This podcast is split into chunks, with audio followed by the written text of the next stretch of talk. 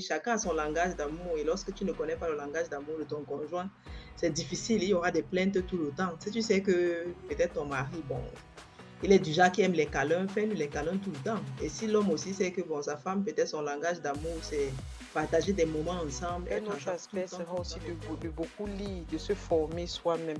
Parce que tu ne peux pas juste dire que bon, je veux que ça soit comme ça et tout. Il faudrait que tu aies des, des, des arguments euh, solides pour pouvoir défendre ta position ou alors pour pouvoir dire pourquoi est-ce que toi tu prends cette position. Il faudrait que même on soit convaincu qu'on a besoin d'écouter des formations comme ça parce que moi je connais jusqu'aujourd'hui, il y a des mamans, tu leur dis il faut faire attention à la psychologie de l'enfant. Il va te dire que ça, c'est les affaires des blancs.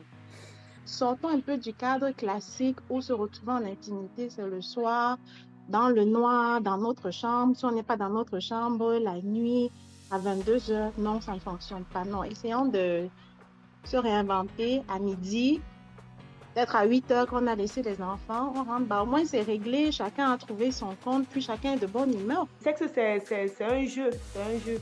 Et moi, je pense que quand les deux partenaires sont, sont dans le bain, il n'y a, pas, a pas question de, du nombre de fois. Aussi, essayons souvent de nous mettre sexy. Hein? hein. Parce que souvent, quand tu ne te sens pas aussi bien dans ta peau, tu n'as pas envie de te mettre nu devant, devant ton conjoint parce que peut-être ton slip a une couleur euh, bizarre là. Ou alors euh, tu te sens pas à quoi. Ça, c'est aussi important. Il y a maman qui dit dans... Une autre astuce, ce n'est même pas d'emporter. Tu ne portes même plus, quoi. Voilà. C'est des obstacles inutiles. La gestion des finances dans le foyer, c'est comme en entreprise. Une fois qu'on établit quelles sont nos charges dans nos foyers, que, quelles sont nos différentes sources de revenus et nos différentes sources de dépenses, il faudrait que si, euh, en fonction de l'apport de tout un chacun, que ce soit volontaire ou bien sa capacité euh, euh, à, à pouvoir, il faudrait qu'on se dise que si tel peut apporter 70% et l'autre 30% pour essayer de couvrir toutes les charges de la maison, que chacun s'arrange toujours à remplir son devoir. Pas une histoire de oui, cet argent c'est pour envoyer, c'est pour faire des projets discrets et tout. Non, vraiment c'est pour se sentir à l'aise. Parce que c'est toi qui travailles, c'est vous qui travaillez cet argent, vous avez besoin à un moment donné de vous faire plaisir quand même. D'accord? On est bien d'accord qu'il faut se faire plaisir. Bonjour, bon après-midi ou bonsoir, tout dépend de l'heure à laquelle tu écoutes ce podcast. Nous voici dans une nouvelle édition de Happy Mama. C'est ta première fois chez Happy Mama, alors installe-toi, je te présente rapidement la chaîne. Happy Mama est une association de femmes de différents horizons, majoritairement africains, qui se rencontrent en ligne via nos canaux de Zoom pour échanger sur des thèmes touchant la femme. Le but des rencontres est d'échanger des astuces pour mener à bien leur casquette de femme, de partenaires de vie, de maman et de femmes carriéristes. Si ce sont des thématiques qui te parlent, je t'invite à t'abonner pour être notifié à chaque fois que nous avons un nouveau contenu. N'hésite pas à partager nos podcasts si tu trouves ce que nous faisons intéressant. Pour participer à nos rencontres, il te suffit d'être une femme et d'envoyer un email à l'adresse motihappy.com et tu obtiendras le lien de la rencontre. Dans les minutes qui suivent, tu écouteras des femmes échangeant sur le thème Les incontournables d'une femme pour une famille épanouie. Comment efficacement faciliter la communication dans la vie de couple. Une petite astuce pour gagner en temps est d'écouter le podcast pendant que tu fais ta cuisine, ton ménage ou alors dans les transports en commun. Bref, en combinaison avec une tâche qui le permet. Aussi, tu peux accélérer la vitesse de l'audio en configurant la vitesse de lecture à 1,5 1,75. Pense également à regarder la barre de description où je te mets des liens des livres en rapport à cette thématique que nous recommandons vivement. Alors, bonne écoute. je vais commencer par euh, euh, dire pourquoi est-ce qu'on a choisi ce thème. En fait, à la dernière rencontre, euh, nous avons parlé des incontournables d'une femme pour une famille épanouie. Et lors de, de cette rencontre, on a listé de façon brève ce que nous pensons être les clés pour qu'une femme ait une famille épanouie. Et puis on s'est dit, euh, on ne va pas se limiter seulement à les lister. Il est important pour nous de, de rentrer dans les détails et comprendre comment ça se passe, comment euh, s'y prendre face à toutes ces clés-là. Et parmi les clés qui ont été listées, on a parlé de, de la communication. et on a monté le flyer et tout. Et j'ai une petite anecdote par rapport à ça, c'est que euh, j'ai une petite sœur qui a posté ça sur son statut et elle a eu euh, une réaction de ses contacts par rapport à ça et je vais vous lire ça. Un moment, s'il vous plaît. Ok, elle, elle répond, elle dit ceci. Il faut communiquer. Excusez-moi, j'ai deux machines. Je regarde de ce côté, c'est pour ça que vous, allez remarquer que j'ai le visage tourné par là. Elle dit ceci. Il faut communiquer. Je dis elle, je ne sais pas si c'est une elle, si c'est elle ou, ou il. Mais la personne dit il faut communiquer à tout moment et même sur des sujets banals. Créer surtout une relation de plaisir avec l'autre autour des petits moments intimes. Et tout doit être une communication, y compris la couverture qu'on met sur le lit euh, le bouton qu'on pèse, sa chaussure qu'on nettoie. Communiquer en couple, en couple revient dans de petites choses à montrer à l'autre qu'il partage nos moments les plus intimes et que lui-même nous est intime. Communiquer, c'est montrer à l'autre qu'il n'est plus seul, ton bonheur l'accompagne tous les jours par des gestes, des choses et des moments importants. OK. Quand j'ai reçu ça, je me suis dit, euh, qu'elle demande à la personne de, de, venir nous expliquer ça ici en détail. Parce que moi, ça m'a l'air trop facile de tout ce qu'elle liste là. Et je ne je, sais pas si elle est parmi nous aujourd'hui, si c'est elle. Euh, mais j'ai trouvé ça, je me suis dit, mais si c'était si facile, pourquoi euh, avons-nous des divorces, entendons-nous parler des divorces tout le temps? Et vous allez me demander certainement qui t'a dit que les divorces sont dus au problème de communication? C'est pour ça que je vais commencer donc par poser la question. C'est même quoi la communication? Qu'est-ce qu'on entend par communication? Ça, c'est ma première question. Parce que si on ne commence pas sur de bonnes bases, donc du coup, on ne sait même pas où on va. Pour ma part, si je dois commencer, euh, pour ma part, c'est se comprendre, comprendre et se faire comprendre dans la bienveillance. La communication, c'est d'abord de un, connaître euh, la personne avec qui tu veux communiquer pour pouvoir savoir comment communiquer, car la communication est autant verbale que non verbale. Ça veut dire que tu peux t'exprimer avec des mots, quand tu peux t'exprimer en action quand tu communiques. Du coup, il faut être aux aguets dans tout ce que tu fais, parce que la communication peut aussi être non-verbale, parce que parfois on, on s'appuie plus, plus sur le verbal en oubliant que le non-verbal aussi, c'est communiquer. Tu peux faire, certaines actions, te disant que tu n'as pas communiqué, mais la personne qui est en face de toi a vu ses actions et interprété certaines choses. Et vu que tu as normalement communiqué, en fait, du coup, il faut savoir que tu peux, on, communique aussi verbalement que non verbalement et connaître avec qui tu communiques pour pouvoir mieux communiquer, en fait. C'est ça que moi, je peux définir la communication. Merci. Pour ma part, communiquer, il y a la bonne communication entre une, entre deux ou plusieurs personnes pour qu'il y ait communication, c'est il faut y avoir au moins deux personnes. Et communiquer, pour moi, c'est faire passer un message, un message codé ou non codé dans le langage que l'autre comprend. Parce que si le message, si l'interlocuteur ne comprend pas le langage, il n'y a pas communication. Donc, pour ma part, pour parler de communication, il faut qu'il y ait un, il, faut qu'il y ait plusieurs parties, un message et dans le langage que les, deux parties comprennent. C'est ma, c'est ma contribution. Merci. Mm. Autre intervention? C'est vrai que les, les trois définitions là résument très bien. Euh, ce que c'est que la communication. Maintenant, quand on, ça veut dire que quand il n'y a pas communication, il y a des accords. On est d'accord. Maintenant, quelles sont les causes des désaccords dans, dans une relation? Qu'est-ce qui fait la cause d'un désaccord dans une relation? J'aimerais vraiment que le maximum se prononce parce qu'on va devoir entrer en détail après sur euh,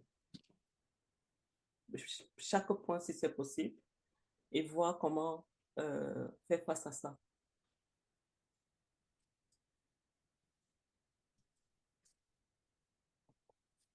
Un truc qui me vient à l'esprit, c'est généralement dans les désaccords, pour ceux, pour ceux qui ont déjà des enfants, dans l'éducation des enfants. Les partenaires ne s'entendent. J'ai oublié une précision, les causes des désaccords et pourquoi. Je vais expliquer pourquoi, je demande pourquoi après. Euh, pourquoi? Parce que euh, les, lorsqu'il s'agit de l'éducation des enfants, moi je pense que c'est parce qu'on a comme des, des modèles déjà prédéfinis. On vient d'une famille et puis on a vu comment nos parents nous ont éduqués et on a tendance à faire pareil. Ou alors à faire carrément le contraire de ce que nos parents ont fait parce qu'on se dit peut-être nos parents n'ont pas bien fait et puis on va corriger. Et si deux personnes se retrouvent dans une situation comme ça, ça fait que chacun vient avec son approche, l'autre vient avec son approche. Si ça fait que nos approches euh, euh, regarde dans le même sens, c'est tant mieux, mais il peut s'avérer que les, on va dans les, les, directions opposées et du coup, ça peut créer des conflits, quoi. Donc, c'était, ma contribution.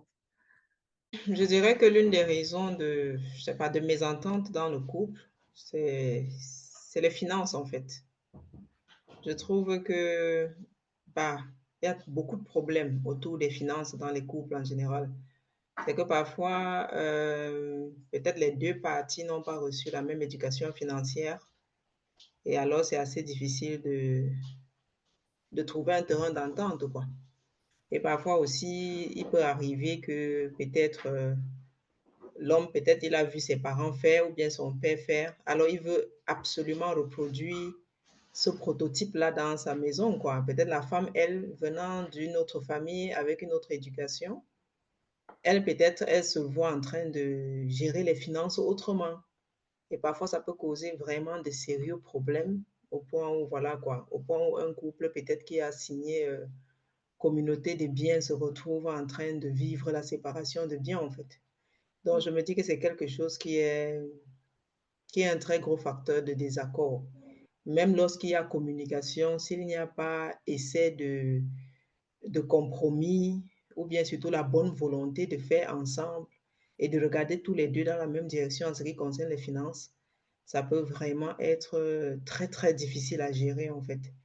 Peu importe les coûts, ça peut être très difficile à gérer, sans compter que eh, on connaît aussi des facteurs tels que euh, les femmes peut-être qui, ou bien les hommes, enfin chaque, chaque partie de son côté, qui envoie, nous sommes tous africains ici, qui envoient de l'argent au pays sans dire à l'autre, vous voyez, et il y a aussi des facteurs où peut-être la femme, elle a une réunion quelque part qu'elle fait, où elle fait une tontine et tout. Et le mari n'est pas au courant. Demain, il apprend seulement que ta femme a peut-être construit une maison quelque part au village. Le monsieur n'était même pas au courant qu'il y a un bien. Pourtant, ils ont signé bien, bien commun. Donc, il y a beaucoup de trucs, quoi. Le, manque de transparence dans les finances, c'est un, un sérieux problème.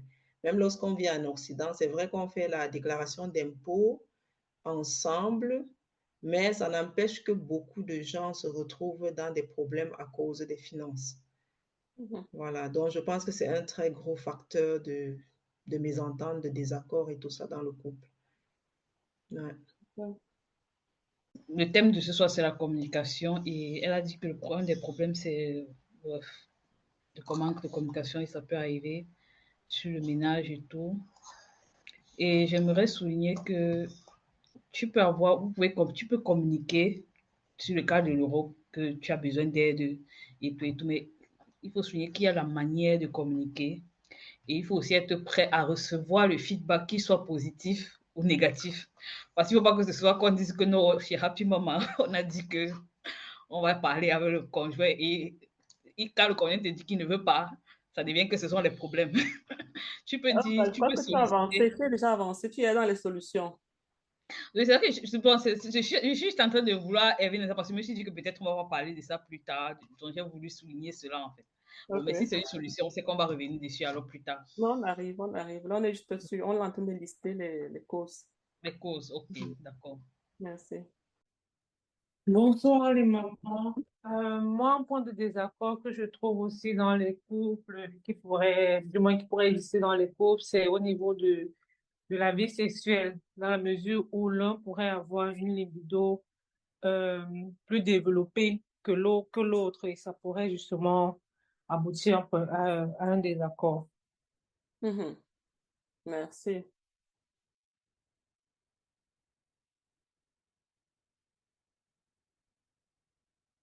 Même pas seulement euh, problème de libido, même quand on... J'ai dit ça la dernière fois aussi, c'est le fait de se négliger, quoi. L'autre n'est plus attiré par l'autre. Et du coup, on, on s'éloigne un peu sur ce côté-là.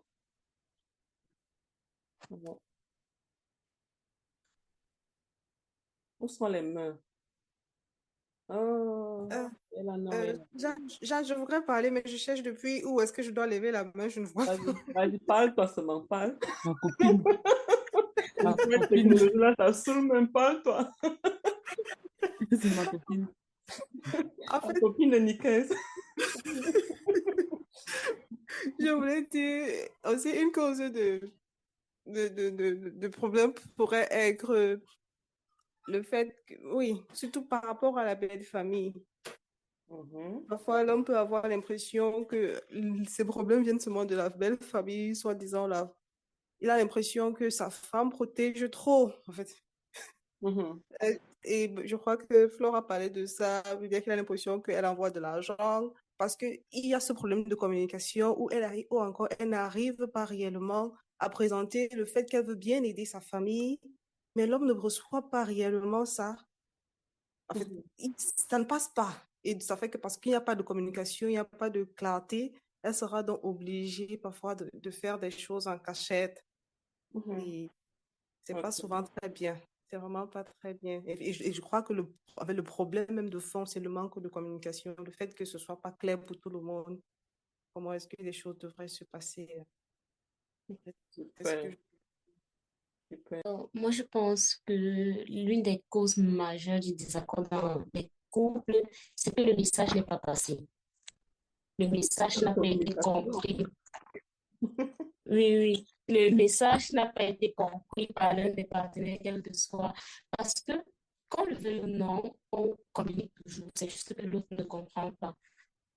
Et pour ma part, c'est beaucoup plus aussi sur l'éducation des enfants, ce qui divise beaucoup les parents. Il y a toujours un parent qui est peut-être laxiste et l'autre qui est un peu plus rigoureux. Et parfois, il y a ce choc et conflit d'intérêts chez les enfants. Mhm. Merci.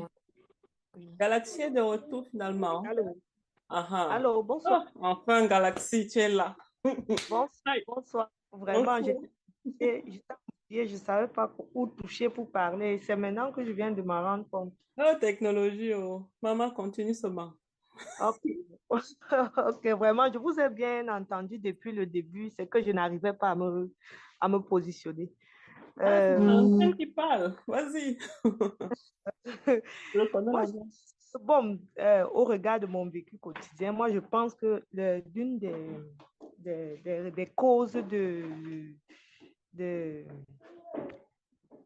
euh, de la mésentente, très bien, de la mésentente dans un couple, pour moi, c'est il y a le sexe. Il y a le sexe. Pourquoi? Parce que il y a des fois où euh, ton partenaire n'est pas, n'est pas apte ou bien est, est fatigué à, à, à le faire. Et quand tu lui dis gentiment que bon, c'est pas possible, le lendemain, c'est carrément la boude, hein, c'est carrément la boude. Ne vous parlez pas, vous, chacun de son côté, jusqu'à ce que, jusqu'à ce que vous reveniez sur des bons sentiments.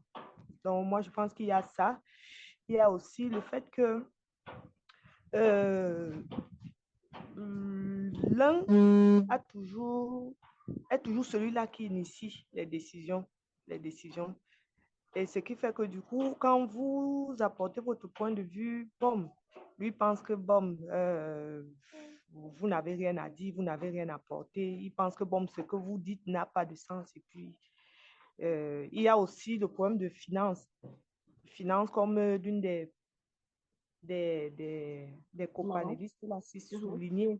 Oui, il y a les finances aussi, et qui causent aussi vraiment les mésententes dans les couples.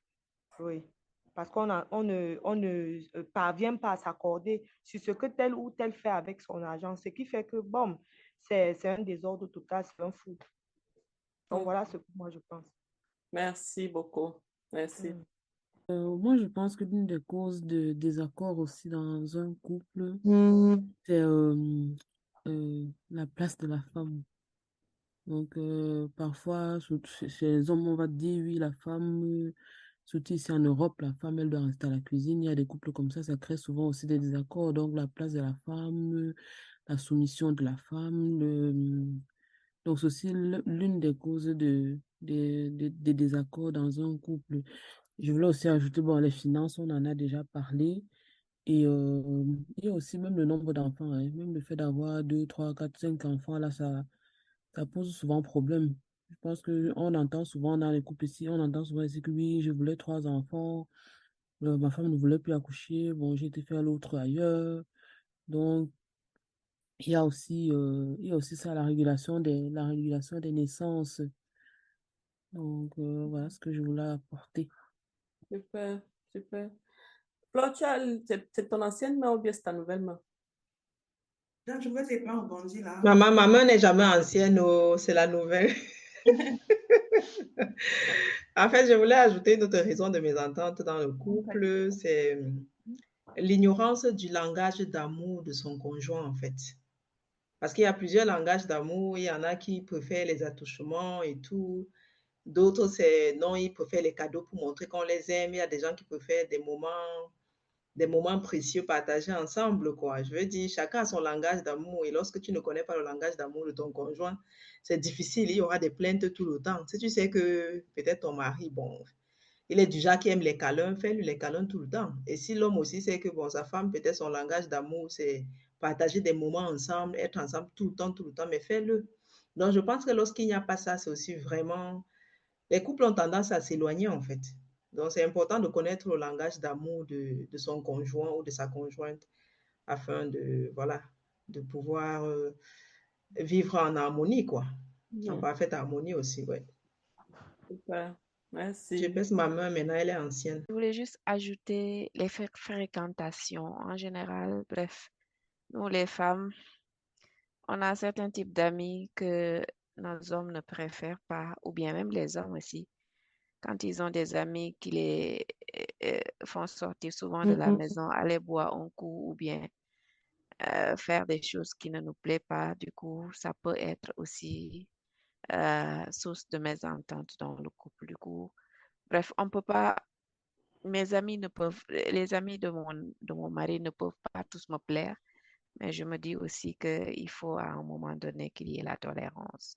Et essayer aussi de, de discuter de ça clairement parce que si tu, tu es avec quelqu'un qui te donne de mauvais conseils aussi, ben ton, ton, ton partenaire a l'impression que tout ce qu'il te conseille, ça va dans le sens de, de la discorde au sein de la famille. Euh, ça peut aussi créer des problèmes au sein du couple. Du coup, le choix des amis aussi peut être source de mésentente. Super. Je voudrais rajouter à ça euh, la différence de, de de culture. Il y a des gens qui ne s'entendent pas peut-être parce qu'ils ils ont des problèmes. Peut-être que l'autre est protestant, l'autre est catholique, l'autre est musulman, et puis maintenant les enfants grandissent. C'est vrai que tout ça se ramène toujours aux enfants. Mais même entre nous, là, on s'est dit, oh, peut-être quand on se côtoie, quand on va tous à l'église catholique, même après, chacun revient sur la réalité et dit, OK, je ne pars plus chez vous, maintenant il part chez nous. Juste ajouter que ce qui peut être aussi un, un point de désaccord dans un couple, il peut aussi, euh, ça peut être, euh, comment on appelle ça, Euh, le fait d'enseigner sa langue maternelle à son enfant. En fait, pour les deux, pour les deux courses, on ne sait pas qui, le, qui, ah, on ne sait pas pour qui est-ce qu'on devrait, peut-être on n'est pas, n'est pas de, de même, qu'est-ce que je veux dire, de, de la même tribu, par exemple, et ton conjoint ne souhaiterait pas que ton enfant apprenne, son enfin, votre enfant apprenne sa langue maternelle et vice-versa. Donc, je me dis en fait que ça peut être un problème de désaccord dans un couple. Super. Autre chose. D'accord. Euh, moi, je dirais euh, également les activités, en fait. Les hobbies que l'un et l'autre peuvent avoir. C'est différent. Ok. Je crois qu'on a, on a cité pas mal de points là. Et Ce que je vois là, c'est qu'on peut regrouper tout ça en cinq grosses catégories. L'éducation des enfants, la sexualité, la famille et ou la belle famille, la gestion des finances, les tâches ménagères et on n'a pas parlé du travail. Peut-être quelqu'un, il y a un des, des conjoints qui est comme, euh, on appelle ça quoi? Un addict à son travail qui est, et, et l'autre est à la maison pour s'occuper peut-être des enfants et du coup il ne trouve pas Mm, le moment mm. pour eux. Que ça, ça peut créer également des, des mésententes dans le couple. Maintenant, voici le moment tant attendu. Comment on résout ça? Comment on fait pour, euh, pour rendre ça beaucoup plus, plus facile? C'est vrai que c'est difficile, il faut qu'on se dise la vérité. Communiquer n'est pas facile, surtout quand euh, l'initiative n'est pas prise par les deux en même temps. Là, Mm, on peut mm, mm. les, nous sommes les, les- nous sommes maman ici, nous sommes seuls ici, nous, les maris ne sont pas là. Il y a, Rudy, tu voulais dire quelque chose, pardon. Euh, bonsoir déjà, désolée, j'ai pris un peu de coup. Mhm. Mais euh, dans ce que vous avez cité tout à l'heure, j'ai pas entendu par exemple euh, le problème d'éducation de base. Quand je parle de problème d'éducation de base, généralement je crois que euh, même la société allemande, des, des Africains allemands, ils sont confrontés au problème de, ils ont reçu une éducation de je suis bantou, je suis ci. Et en fait, quand ils arrivent euh, en Allemagne, ils ne s'adaptent pas. Parce qu'en fait, on peut pas copier le, voilà, l'éducation africaine ou bien le couple africain en, en Europe. Donc, en fait, il y a d'abord le problème d'éducation, pour moi, hein, et le problème de dialogue aussi. Donc, je ne sais pas si on, a, on en a parlé, on a cité ça dans les, la liste Mm. des, la liste des, euh, des problèmes, en fait, qui, les problèmes de couple. C'est vrai qu'on a parlé rentre, du langage. rentrer dans, dans le... Le- et il y avait aussi le langage de l'amour, le, le langage de l'amour, pour moi, qui est super important. Mhm. Très, très important. Et je veux qu'on le, on le note vraiment. Parce que ça, c'est, il y a tout un débat là derrière, même, même des conférences là derrière. Mhm. Non, je peux juste toujours intervenir. Ok, merci. Merci à En tous. gros, cinq points que j'ai j'ai énumérés, là, on ajoutera l'éducation de base et le langage de l'amour. Je ne sais pas si ça rentre dans un des cinq, chaque, les deux pour là rentrent dans les cinq points que j'ai Mhm. énumérés précédemment. Mais on va aller progressivement, ça c'est sûr. Kéline, tu voulais dire quelque chose? Je voulais juste reprendre ta question, mais je peux continuer. C'est pour reprendre. Ok. Euh, là, on va, on va commencer directement. Euh, je disais, tantôt que c'est, pas évident, surtout quand on suit des, on a des rencontres comme ça là, et puis ce n'est qu'une seule personne qui, qui suit, qui apprend, ou alors qui veut bien faire des efforts, mais de l'autre côté, c'est pas forcément ça. Mais moi, je me dis, euh, c'est vrai, on n'a pas les hommes avec nous ici, mais il se peut, d'après les, statistiques, mes petites recherches que je faisais, que la majorité des, séparations sont généralement euh, générées par les femmes. Ce sont les femmes qui demandent généralement la séparation. Et pourquoi? La raison qu'on donnait, c'est que c'est parce que les hommes ont une éducation émotionnelle très, très basse. Et, et du coup, ça fait que la femme a du mal à, à vivre avec quelqu'un qui ne, qui ne comprend pas ses émotions et du coup, elle a tendance à demander la séparation. C'est pour ça que je me Mm. dis, si, si l'initiative vient de la femme, peut-être euh, ça va améliorer beaucoup de choses dans le couple. C'est ça que euh, je me dis, nous ici, là, on peut faire nos efforts à notre niveau et essayer de, d'appliquer ça dans nos couples. Qui sait, peut-être ça va, ça va mordre un de ces quatre. Oui, ok. Maintenant, comment faciliter la communication quand il s'agit de l'éducation de nos enfants, par exemple?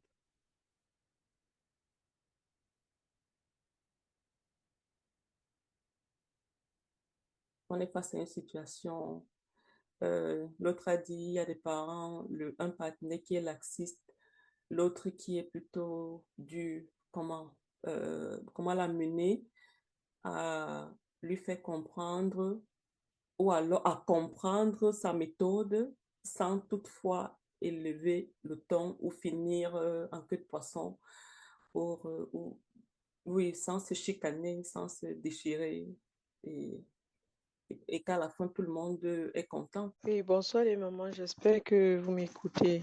Désolée, j'ai le voisin qui fait tellement de bruit ce soir. Donc, si à un certain moment, c'est, il y a tellement de bruit, il faudrait juste comprendre. Bon, comment faire par rapport à l'éducation des enfants? Chez moi, par exemple, au début, j'ai compris qu'il y avait cette différence parce que l'un pensait que non, il faut éduquer les enfants comme en Afrique, comme on a grandi là, pour qu'ils ne soient pas comme les enfants des Blancs qu'on nous amenait, les trucs comme ça et tout. Et l'astuce que moi j'ai finalement trouvée, c'était de, de faire les formations sur l'éducation des enfants. Il y a, il y a des associations ou bien alors il y a des psychologues et tout. On, on fait un peu des formations sur ces choses-là. J'ai pris quelques-unes de ces formations et je nous ai inscrits à deux, bien sûr, avec, avec, euh, avec euh, la- l'accord de mon partenaire. On a fait ces formations ensemble, on a appris ensemble et cela nous a aidé à causer par après sur, bon, voilà ce qu'ils ont dit, comment, voici comment est-ce que nous, on veut faire dans notre famille. Un autre aspect sera aussi de, beau- de beaucoup lire, de se former soi-même. Parce que tu ne peux pas juste te dire que, bon, je veux que ça soit comme ça et tout. Il faudrait que tu aies des, arguments euh, euh, solides pour pouvoir défendre ta position ou alors pour pouvoir dire pourquoi est-ce que toi tu prends cette position-là. Donc, je, pour moi, ce sont les deux points que je, je, j'aimerais proposer. Merci.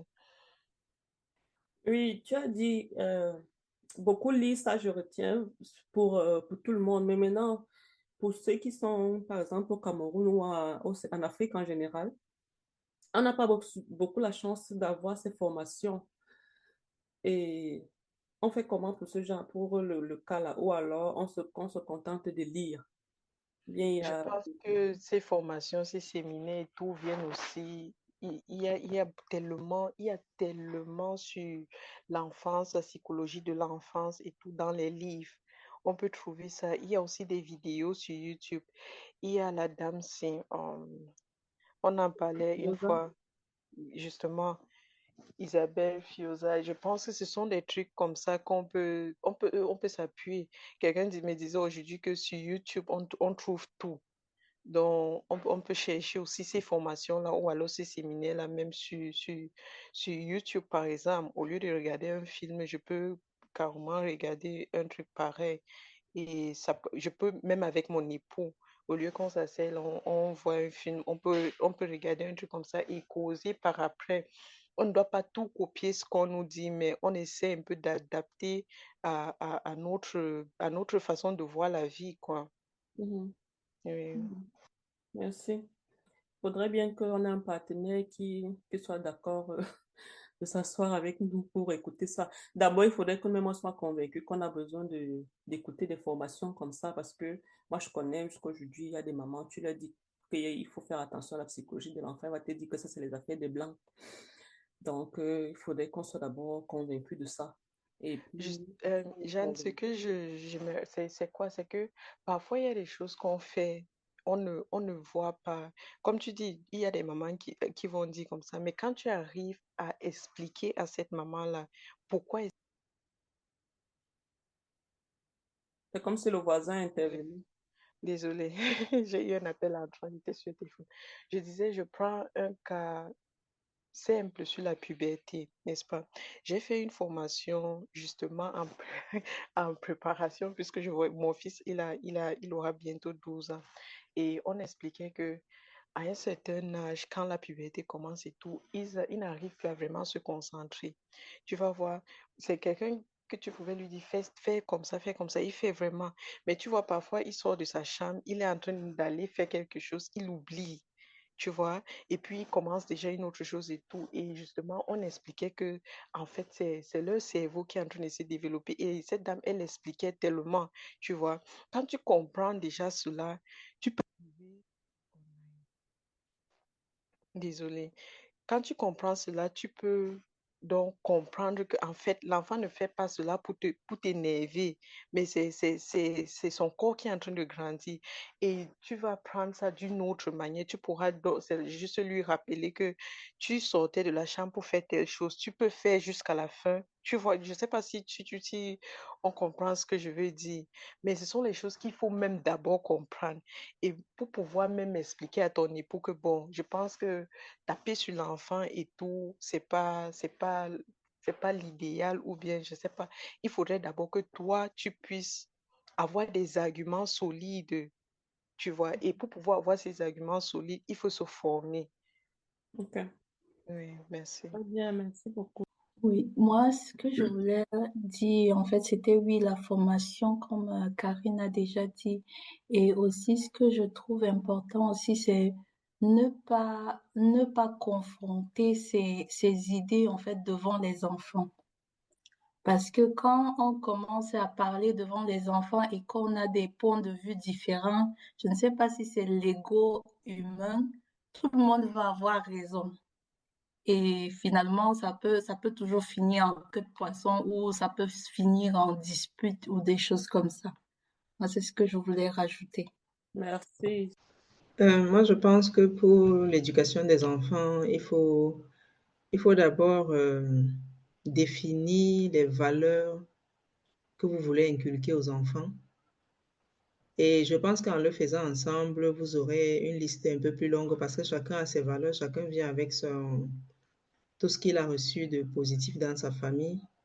Donc, vous essayez de, je pense, on peut essayer d'énumérer tout- toutes les valeurs. Peut-être si c'est les valeurs, c'est quoi? On aimerait que les enfants soient peut-être polis, soient généreux, soient serviables et tout ça. On essaie de lister vraiment toute une liste de valeurs qu'on aimerait inculquer aux enfants.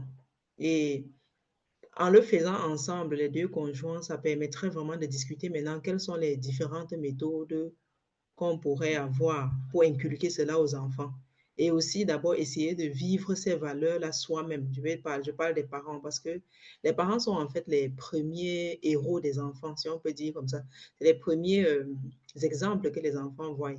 Donc, si les parents, par exemple, je veux dire, je prends par exemple, quand je parle de générosité, je prends un peu le cas de, le fait, par exemple, quand on invite les, tes enfants à un anniversaire, le fait de faire un petit cadeau que l'enfant remettra là-bas, ça montre déjà à l'enfant que oui, quand tu vas quelque part, il faut chercher à garder autrui pour un anniversaire, même si c'est pour une visite de courtoisie. En allant chez X, tu, en achetant quelque chose, tu dis, bon, voilà, viens, on va faire les achats, on va prendre un petit chocolat ou bien quelques petits jouets pour les enfants, de, voilà. Et puis, ça fait que l'enfant, c'est des petits gestes anodins comme ça, mais l'enfant retient tout ça. Et l'enfant se rend compte que, ben si, euh, moi aussi, si je dois aller quelque part, même sans maman, je dois chercher à garder un petit truc à quelqu'un parce que les parents le font déjà.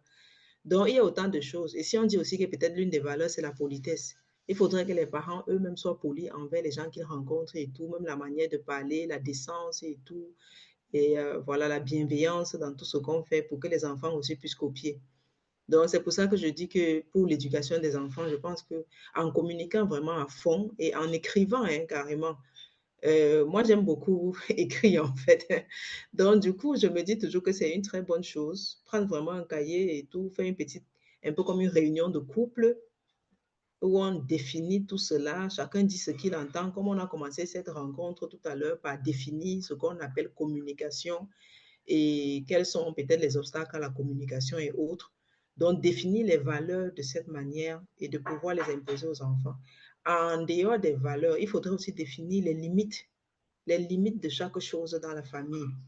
Les no-go, des trucs vraiment qui peuvent causer euh, quelque chose de, je veux dire, vraiment montrer aux enfants que voici, pour nous, telle chose déjà n'est pas permis. Par exemple, dire à un enfant que oui, euh, voilà, on n'aimerait pas que tu sortes des classes parce que tu, es déjà capable de rentrer seul à la maison. Qu'un jour, comme ça, l'enfant, au lieu de rentrer à, l'é- à la maison après, après l'école, s'en va se balader peut-être dans un supermarché avec son ami et tout. Donc, définir vraiment des limites. Dire aux enfants que non, ça, c'est des no-go. Si on te dit fais ceci, voilà, tu reviens parce que si. Et toujours, voilà, discuter dans comment faire pour mettre cela en pratique. Ça veut dire aussi montrer aussi euh, le mauvais côté aux enfants, le mauvais côté des choses. Ne pas seulement leur faire croire que la vie est, la vie est vraiment rose, quoi, parce que ce serait faux. Et j'aime aussi surtout ce que je fais, surtout dire ce que, ce que j'ai fait comme bêtise quand j'étais petite. Donc, on dit peut-être que, ah, tu vois, j'avais fait telle chose et tout. Et puis, voilà, on m'a dit ne fais plus ça, ça m'a causé peut-être tel truc et tout, machin. Tu dis même les conséquences, tu dis des- tout ce que tu as fait de bien et même de mauvais. Il ne faut pas toujours vouloir montrer à l'enfant que oui, on est des super héroïnes, on n'a jamais fait de bêtises dans notre vie. On a, non, non, non. Moi, je pense que pour ce qui est des enfants, si on, on communique bien, on essaye de montrer à l'enfant tout ce que j'ai dit tantôt, je pense que ce serait, ce serait déjà un, un premier pas, quoi. En associant, en associant à ça, bien entendu, tout ce que les, euh, les Happy Mamas ont dit tout à l'heure, toutes celles qui sont déjà passées et qui ont intervenu, je pense que ce serait vraiment déjà un premier pas vers quelque chose de, de solide, en fait. Donc, voilà. Merci.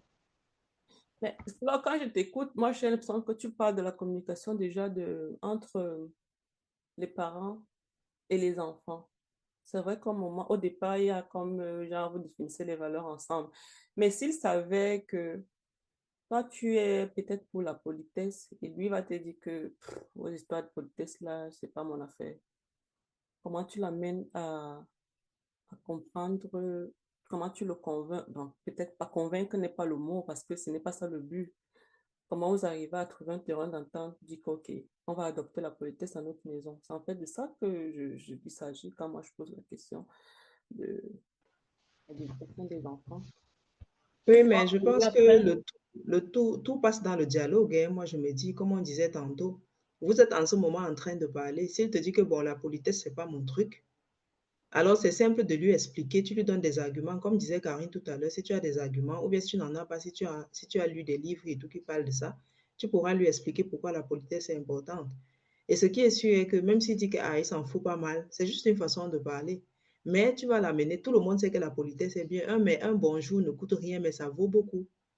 Quelqu'un peut, ta vie peut être sauvée juste parce que tu as dit bonjour même à quelqu'un comme ça en passant. Donc, je me dis que c'est vraiment important. Dis merci, dis pardon, dis s'il te plaît. C'est des petits trucs, tu as dit que c'est anodin comme ça, mais parfois ça peut t'ouvrir des portes sans que tu ne le Là, saches. c'est un exemple que je prenais. Flora. Moi, t'interromps. Imagine, par exemple, il y a ce truc qui, qui crée, par exemple, les tensions dans les couples en ce moment, cette histoire de, de téléphone. Tu vois, par exemple, tu vas avoir peut-être un conjoint qui dit, mon enfant euh, recevoir le téléphone qu'à l'âge de 10 ans. Toi, la maman, tu viens, tu dis, moi, je pense que peut-être à 6 ans ou même à 19 ans, ce serait la meilleure idée. Comment tu l'amènes à le convaincre? Ou bien comment vous trouvez un terrain d'entente? C'est quoi les astuces euh, pour l'amener à dire OK. Ben Alors, tu vois là, je crois que peut-être euh, il faut qu'on pense à lui donner ça à 12 ans parce que, parce que, parce que, comment? Mais tu viens de le dire, il faut argumenter. Tu ne vas pas aussi dire seulement que non. Au lieu de 19 ans, donnons le, le téléphone à l'enfant à 6 ans, sans lui donner les raisons. Il faut citer les raisons pour lesquelles tu aimerais que l'enfant ait le téléphone à 6 ans.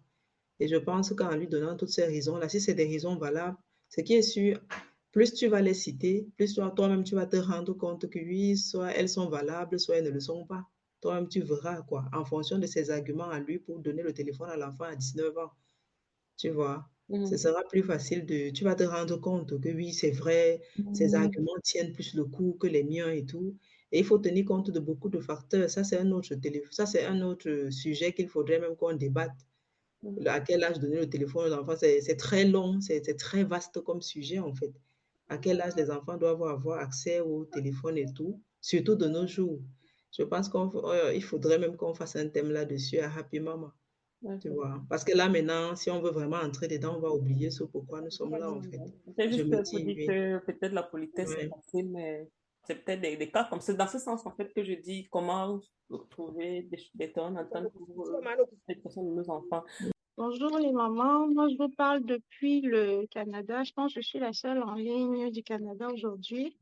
Euh, il y a beaucoup de choses qui ont été dites, beaucoup de choses euh, très, très, très intéressantes. Euh, les vidéos, audio qu'on peut écouter en ligne, les livres qu'on peut lire. Flore, je pense bien, la maman, juste avant moi, a parlé de, de valeurs, des limites à imposer.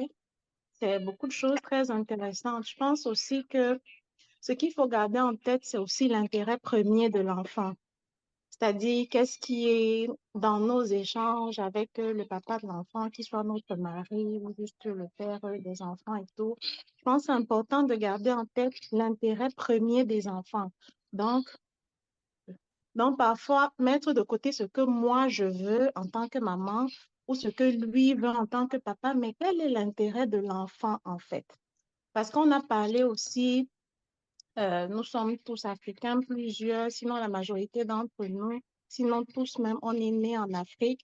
Chez nous, on ne connaît pas euh, le stress. Chez les enfants, peut-être euh, tout ce qui est problème psychologique, la santé mentale. Donc, moi, je ne suis vraiment pas d'accord euh, avec ces parents-là qui disent, bah, moi, je vais éduquer mes enfants comme on fait au Cameroun, en fait, ou alors comme moi, j'ai été éduquée. Parce que l'enfant, il va vivre ici. Il ne faut pas qu'on l'oublie, quoi. Donc, si on le fait grandir, si on l'éduque dans les réalités du Cameroun, ce n'est pas la réalité dans laquelle il va vivre. Ici, la santé mentale, que ce soit en Europe ou ici, la santé mentale est un enjeu de plus en plus grandissant. Donc, je pense que c'est très, très, très important de, de, de, de, s'adapter à l'environnement dans lequel on vit, quoi. Ça, c'est la première chose. Il y a aussi les, les, les limites dont on, dont on a parlé. Si je peux revenir au cas du téléphone portable, par exemple, euh, ça, c'est sûr que c'est un gros débat entre, entre les parents quand ça concerne les enfants. Certains parents, par exemple, le téléphone, c'est important quand l'enfant sort des classes, pouvoir le rejoindre. Est-ce qu'il est bien retourné à la maison et pas aller, euh, comment dire, vadrouiller au centre commercial? Mais je pense que hormis le téléphone cellulaire, il faut être ouvert à se renseigner, vraiment lire, chercher en ligne à défaut d'offrir le cellulaire à mon enfant, quel est l'outil que je peux lui donner pour vraiment, euh, comment dire, m'assurer qu'il est dans un environnement adéquat à la maison? Quand il sort de l'école, il rentre directement à la maison. Par exemple, papa, le cellulaire, il y a les montres intelligentes pour enfants. Peut-être certains d'entre vous le savent déjà, qui ont des applications sur lesquelles tu peux suivre l'itinéraire de ton enfant en temps réel. Donc, s'il sort de l'école à 15 heures, si, ça lui prend 15 minutes de marche pour arriver à la maison, l'application te trace la, euh, comment dire, le parcours de ton enfant jusqu'à la maison. Ça, c'est une chose très intéressante. Au lieu de lui donner un téléphone pour qu'il soit sur TikTok et puis toutes ces affaires qui ne sont pas nécessairement bonnes pour son âge. Quoi. Autre chose que je trouve aussi intéressant euh, en alternative au téléphone cellulaire, par exemple, l'enfant sort à 15 heures. Nous, on peut sortir du travail à 16h30, 17h, au lieu d'un cellulaire, on peut installer une ligne fixe à la maison. Donc, la ligne fixe, on s'entend que si on appelle, l'enfant ne décroche pas, ça veut dire qu'il n'est pas à la maison. Donc, ça peut être aussi une façon, euh, une alternative de garder l'œil sur nos enfants pendant qu'on n'est pas là. Si c'est qu'on sort, on appelle à tout moment, puis euh, il décroche, oui, je suis à la maison. Non, il n'est pas là parce qu'il n'a pas décroché. Donc, c'était ma, ma contribution. C'était ma contribution. Merci. Merci. Donc, argumenter en présentant les, les bienfaits de, sur l'enfant, quoi. C'est une façon de voir aussi les choses. Et moi, moi je pense qu'il est aussi important, toujours pour, euh, dans le sens d'argumenter, de savoir, de chercher à savoir dans, dans, quelle famille il vient, comment ça se passait chez lui, euh, pour pouvoir comprendre pourquoi est-ce que il a une certaine façon de raisonner, une certaine façon de voir les choses. Moi, je pense que ça aide aussi. Enfin, moi, quand je sais pourquoi euh, quelqu'un a une certaine façon de réagir ou de penser certaines choses, ça peut aussi faciliter l'argumentation, l'argumentaire, l'argumentation, oh, le français. Donc, c'est ça. Ok, super. Euh, prochain point. Maintenant, je vous laisse le choix. On va, on va privilégier ce qui est plus important. Les finances ou la sexualité, on parle de quoi maintenant? Qu'est-ce que vous parle? Oui, Galaxy. Attends, tu as parlé de sexualité avant. Non, je crois que c'est ça qui te parle. Ouais. Voilà. La sexualité. Donnons alors les astuces à Galaxy S7. Mon conjoint, lui, il aime les choses là. Il vient même quand moi je suis fatiguée. Il fait comment? Il dit que non, laisse-moi tranquille. Ou je cède seulement pour éviter que demain on me regarde avec les mauvais yeux. On fait comment?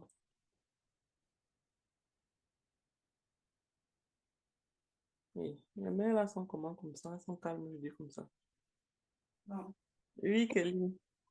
moi, je vais donc prendre la parole. Euh, moi, dans ce cas, euh, si on ne se sent pas, peut-être si nous ne sommes pas en forme, on peut juste dire non, mais pas un non euh, virulent et tout, vraiment. Donc, savoir parler et tout. On peut dire non tout simplement avec, euh, euh, en fait, avec la douceur, vraiment le plus possible. Et essayer en fait de l'expliquer. De lui dire peut-être, bon, en fait, aujourd'hui, tu vraiment, tu ne peux pas parce que il y a telle chose et tout. Euh, dans le cas où il ne comprend pas, euh, euh, là, je... là, Ah, je sais pas. Elle ne sait pas. Ce que je peux dire, c'est que euh, dans la sexualité, il y a beaucoup d'inspiration, je pense. Il y a beaucoup de positions, beaucoup de trucs qu'on peut faire pour se, pour se, pour se faire bien. Et dans le cas où monsieur est fatigué ou madame est fatiguée, je pense que les deux peuvent essayer de chercher, de trouver des facilitations.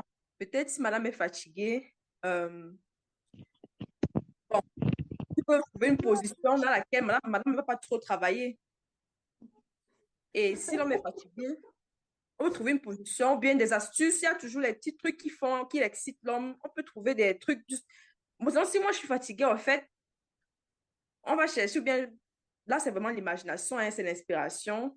On cherche des trucs, des touchés, des astuces qui vont faire plaisir à l'homme, ou bien des positions dans lesquelles je serais confortable et je n'aurais pas trop de trop d'efforts à donner. Pareil pour l'homme, si c'est l'homme qui est fatigué, bon, on va chercher une position bien, où lui, il sera, il sera à l'aise, il n'aura pas trop à fournir d'efforts.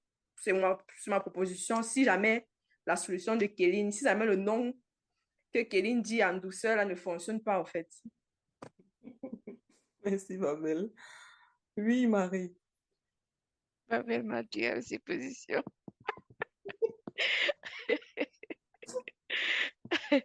Ouais, je dirais que ben, la sexualité, c'est... Bref, moi, je pense que c'est un processus pour la plupart des couples. J'imagine bien que chez les hommes en général, c'est pas automatique. Toi-même, tu sens ça venir. Quand l'homme a besoin de quelque chose, en général, tu, peux sentir ça depuis deux jours avant ou bien un jour avant. Du coup, euh, faut se mettre dans les dispositions, dans les prédispositions. Si je sais qu'aujourd'hui, si je fais la cuisine, le ménage et tout ça là, alors que je sais que ce soir-là, je ne peux pas échapper, je vais me ménager. Parce que je pense que c'est central dans un couple. Et pour ça, je pense qu'on doit faire beaucoup de compromis. Même quand on est fatigué, on doit se donner, euh, bref, quand on est très, très fatigué, ça n'en vaut pas le coup parce qu'on n'est presque pas là. Mais comme je disais, si tu sens ça venir, mets-toi dans les prédispositions et su- surtout, cherche les compromis. Je peux être fatiguée ce soir, mais je lui dis, OK, je vais te réveiller à 5 heures du matin. Ne pas complètement dire non d'un seul coup. Ou bien même, même si je veux dire non, ben, essayer de faire un truc qui va lui qui va le qui va calmer un peu. Mais un non catégorique en général, vous, vous savez, euh, toutes les femmes savent ça, c'est, ça, ça crée les problèmes, ça crée les problèmes. Et essayons même de se mettre à la place de l'autre. Parfois, quand ça nous prend aussi, dès qu'on nous refuse ça, une femme ne veut pas qu'on lui refuse ça. La plupart du temps, pour nous, c'est normal que les hommes comprennent, mais pour nous, c'est normal. Mon madame a besoin de ça, donc il faut donc mettons-nous souvent à leur place et essayons de faire le maximum pour nous satisfaire les uns et les autres. Cette histoire de on est occupé toute la journée et puis on est fatigué. Oui, ça peut arriver deux, trois fois par semaine. Il faut quand même qu'on ait une fréquence assez, je vais dire normale, où on a une sexualité normale avec notre mari, genre on n'a pas besoin, on n'est pas fatigué. Si toutes les semaines tu es fatigué, alors il y a problème. Euh, tous les jours, je veux dire, toutes les semaines tu es fatigué, tous les jours, il y a problème. Il faut quand même qu'il y ait, euh, je sais pas, la fréquence à laquelle vous, vous, vous décidez de vous mettre ensemble, que ce soit quand même raisonnable, quoi. Et oui, c'est vrai que les hommes, Marie disait que c'est pas, c'est pas, c'est pas spontané. Mais moi, j'ai l'impression que c'est plus spontané que chez, bon, pas l'impression, généralement. Moi, je me dis que c'est spontané chez, chez l'homme que chez la femme. L'homme, ça peut le piquer là, comme ça, il décide que bon, moi, je me mets à l'aise. La femme, ça prend du temps, ça prend du temps. C'est vrai que même si, même si une femme est fatiguée, si elle a été bien préparée à l'avance, la fatigue là même va s'en aller. Enfin, pour ma part. Si j'ai été pré- préparation à l'avance, c'est quoi? La journée s'est bien passée, il a été adorable, il a été gentil. À un moment donné, tu oublies que, j'oublie que je suis fatiguée et puis basta. Et à la fin de la journée, toi, tu as, tu trouves ton compte, quoi. Donc, c'est ça, essayer d'être raisonnable quand même et, et de parler. Moi, j'ai dit toujours, il faut parler, il faut communiquer, il faut s'asseoir, lui dire, peut-être, euh, si, c'est quelqu'un de, très demandant, on peut passer, on ne sait jamais, il y a des couples, il y a des, couples où un des partenaires demande tout le temps. À un moment donné, même s'il faut que vous décidez de, la fréquence à laquelle vous allez avoir des rapports, mieux vous asseyez, vous parlez de ça.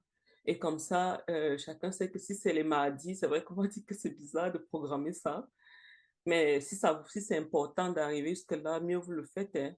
Que, c'est les mardis ou bien les mercredis? Si tu viens jeudi là, on n'est pas d'accord, on ne s'est pas entendu là-dessus. Et donc, ne t'approche pas de moi. Donc, c'est ça. C'est ce que je voulais dire. Moi, ce que je peux ajouter, euh, là, il y a des choses très intéressantes qui ont, qui ont été dites aussi. Je pense qu'il faut pas, euh, comment dire ça?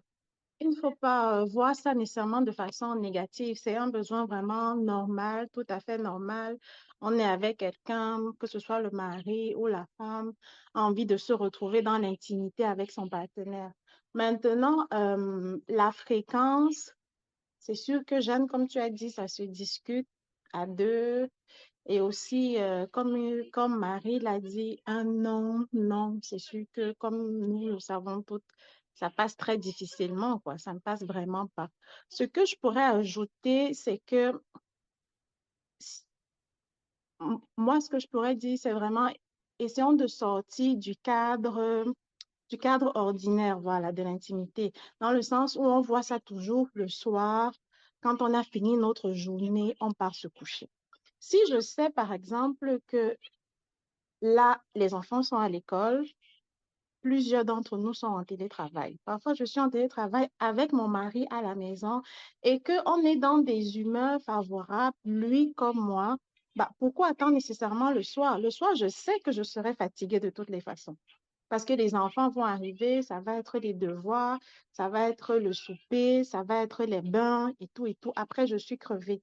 Donc, sortons un peu du cadre classique où se retrouver en intimité, c'est le soir, dans le noir, dans notre chambre. Si on n'est pas dans notre chambre, la nuit, à 22 heures, non, ça ne fonctionne pas. Non, essayons de se réinventer à midi, peut-être à 8 heures qu'on a laissé les enfants, on rentre, bah, au moins c'est réglé, chacun a trouvé son compte, puis chacun est de bonne humeur, quoi. C'est vraiment ce que je voulais partager. Mettons pas ça toujours le soir classique, non. Donc, c'est ça. Ouais, très belle astuce. Enfin, ce que je voulais dire, euh, je crois qu'il y a déjà deux ou trois personnes l'ont dit. Et euh, je vais juste rajouter que, comme euh, Flore l'a dit tout, à l'heure, c'est vraiment euh, en matière de sexualité connaître les, les langages d'amour de l'autre. Donc, quand tu connais, quand tu connais ce que ton mari aime, il n'y a pas forcément l'acte sexuel peut peut-être venir après. Il y a peut-être des petits câlins où tu es dans la, dans la journée, même, enfin, ça, ça, ça passe aussi par la, la communication non, non verbale. Non verbale. Donc, le fait de connaître l'autre, connaître ce que l'autre aime, connaître, euh, comment, ce qui lui plaît, connaître c'est le langage de l'amour, quoi. Et euh, ça permet aussi, ça facilite aussi, euh, ça facilite aussi cette, ça facilite aussi la sexualité, quoi. Et alors, je pense aussi que dans un couple, il y a aussi, que ce soit pour tout, la finance et tout ça, c'est aussi important de prendre comme ça, même chaque semaine, de se dire euh, que chaque semaine, euh, prendre peut-être des temps déjà de discussion, de, même de tout et de rien, parce que avec, quand on a déjà deux, trois enfants, j'ai l'impression que euh, dans les couples, voilà, c'est une routine, quoi. On se lève le matin, chacun va travailler, et puis on n'a pas vraiment des temps à deux. Des- Vraiment des, des- vraiment des temps à deux, là. Donc, il faut peut-être planifier, euh, planifier ça dans la semaine, genre euh, chaque mercredi, chaque dimanche, on a genre notre moment à deux, le moment de discussion, vraiment de, où on discute sur, sur, sur plein, plein de sujets. hein. C'est plein de sujets. Je pense que si ça facilite même la communication au niveau des, du sexe, des finances, et vraiment prendre du temps, quoi. Et alors, euh, ce qui est aussi important dans le, pour le sexe, il y a aussi euh, les, les, moyens de contraception, comme on discutait la dernière fois, que, euh, que, que, que chacun, chacune utilise. Je pense que c'est les deux pa- partenaires qui participent et c'est très important dans le, comment, dans la communication pour l'acte sexuel, quoi, de savoir que, bon, ici peut-être, pour ceux qui utilisent les méthodes naturelles, ici peut-être cette semaine-ci, que l'homme sache que, bon, ici c'est rouge, quoi, donc euh, on ne fait rien. Parce qu'il y en a plein qui, disaient ici qu'elles utilisaient les méthodes, euh, comment dire, naturelles, il y en a plein qui utilisent les méthodes naturelles. Le fait, genre, de, d'être en harmonie sur ce point-là, ça fait que, bon, on a, on sait peut-être que pendant trois jours, on va s'abstenir, ou bien pendant deux jours, euh, je ne sais pas. Donc, il y a ça. Donc, c'est, vraiment des temps de, de dialogue, de discussion là-dessus qui aident aussi. Voilà ce que je voulais apporter. Merci. Je pense que euh, il faut savoir, il faut aussi pouvoir parler du problème. Je prends mon exemple particulier. Euh, depuis le début de ma grossesse, j'ai tellement de difficultés avec les rapports sexuels au point où j'ai des douleurs et tout. Et au départ, je n'osais pas en parler. Je me disais, je vais supporter, ça va aller pour que mon mari ne se sente pas frustré. Mais à la longue, il a fallu que j'en parle parce que quand j'avais vraiment mal, j'avais vraiment mal. Et il a pu comprendre pourquoi j'étais parfois réticent. Il y avait des jours où je disais non, je ne me sens pas trop en forme, mais j'inventais un autre mal. Genre, mon estomac me fait mal aujourd'hui. C'est comme si l'enfant a trop beauté aujourd'hui, ainsi de suite. Donc, euh, aborder le sujet, et justement, dès qu'on l'a fait, euh, ça allait plus facilement. Et ensemble, on a pu essayer de trouver des solutions. On en parlait avec le gynécologue ensemble et tout. Euh, En fait, moi, je suis, je suis avec quelqu'un de très demandant et l'astuce que, et je, je n'étais pas trop, moi, j'étais pas trop sexe avant, avant même de me marier. hein. J'étais pas, j'étais pas vraiment, c'était pas vraiment, je ne veux pas dire que c'était mon hobby favori. Donc, du coup, je, je suis arrivée, j'ai rencontré quelqu'un qui, euh, pour lui, c'est ça pas le sport, quoi. Donc, dans moi, je suis arrivée là-dedans et puis bon, je me dis, bon, je fais comment? Au début, euh, début du mariage, c'était vraiment très difficile parce que à chaque fois, il, quand il, il, il avait ses envies, moi, je n'arrivais pas à le gérer. Et je, je me suis développée donc, parce que j'ai commencé à chercher des choses qui font grimper la libido de la femme. Pour, euh, à chaque fois qu'il a envie, que ce soit, que ce soit pas genre, je me sens frustrée et autres. Donc, je me suis donc développé ces, ces activités-là et, et il y en a qui ont parlé du dialogue, c'est-à-dire que du dialogue, des moments, des moments de qualité, passer des moments de qualité avec son partenaire dans le couple. Ça, ça favorise vraiment. C'est-à-dire que ne pas être tout le temps en conflit, ne pas être tout le temps en train de discuter, ne pas être tout le temps en train de challenger ses points de vue. Ça, ça m'a favorisé moi. Parce que ça fait en sorte que je ne me sente pas trop, trop bloquée quand il faut me libérer euh, sur ce, ce côté-là. Donc, euh, et j'ai développé, si, j'ai commencé à, Le gingembre, en passant, fait monter la libido. Donc, donc je donne le euh, j'ai commencé à faire des, des, des, des thés, je faisais des jus de gingembre parce que ça fait monter la libido et je prends ça régulièrement. Du coup, lorsqu'il a besoin de ces choses, je ne suis pas, même si je ne suis pas dans le mood, ce n'est pas genre je suis braquée. Non, je ne refuse pas, genre, je me braque pas complètement, mais je laisse faire ces choses, même si je ne suis pas trop, trop, trop, trop, trop dans le mood, quoi. Mais bon, ça, c'est euh, un autre, un, un premier aspect. Le deuxième aspect, vraiment, côté dialogue, c'est que tu peux tomber sur un partenaire qui est, euh, parfois, on tombe sur les gens qui, qui sont bloqués, qui sont vraiment bloqués. Genre, peut-être, je prends le, cas de, peut-être ton partenaire plus fréquenté que toi et l'autre n'a pas. Donc, il y a souvent ce, ce, ce, blocus de, niveau scolaire là. Bon, je, pose ça maintenant parce que j'étais pas là, pas là très au début, là, lorsqu'on donnait les, causes et autres. Donc, il y a souvent ce blocus-là au niveau scolaire où l'autre peut avoir fréquenté plus que l'autre. Et puis, celui qui a moins fréquenté, parfois, se sent très complexé.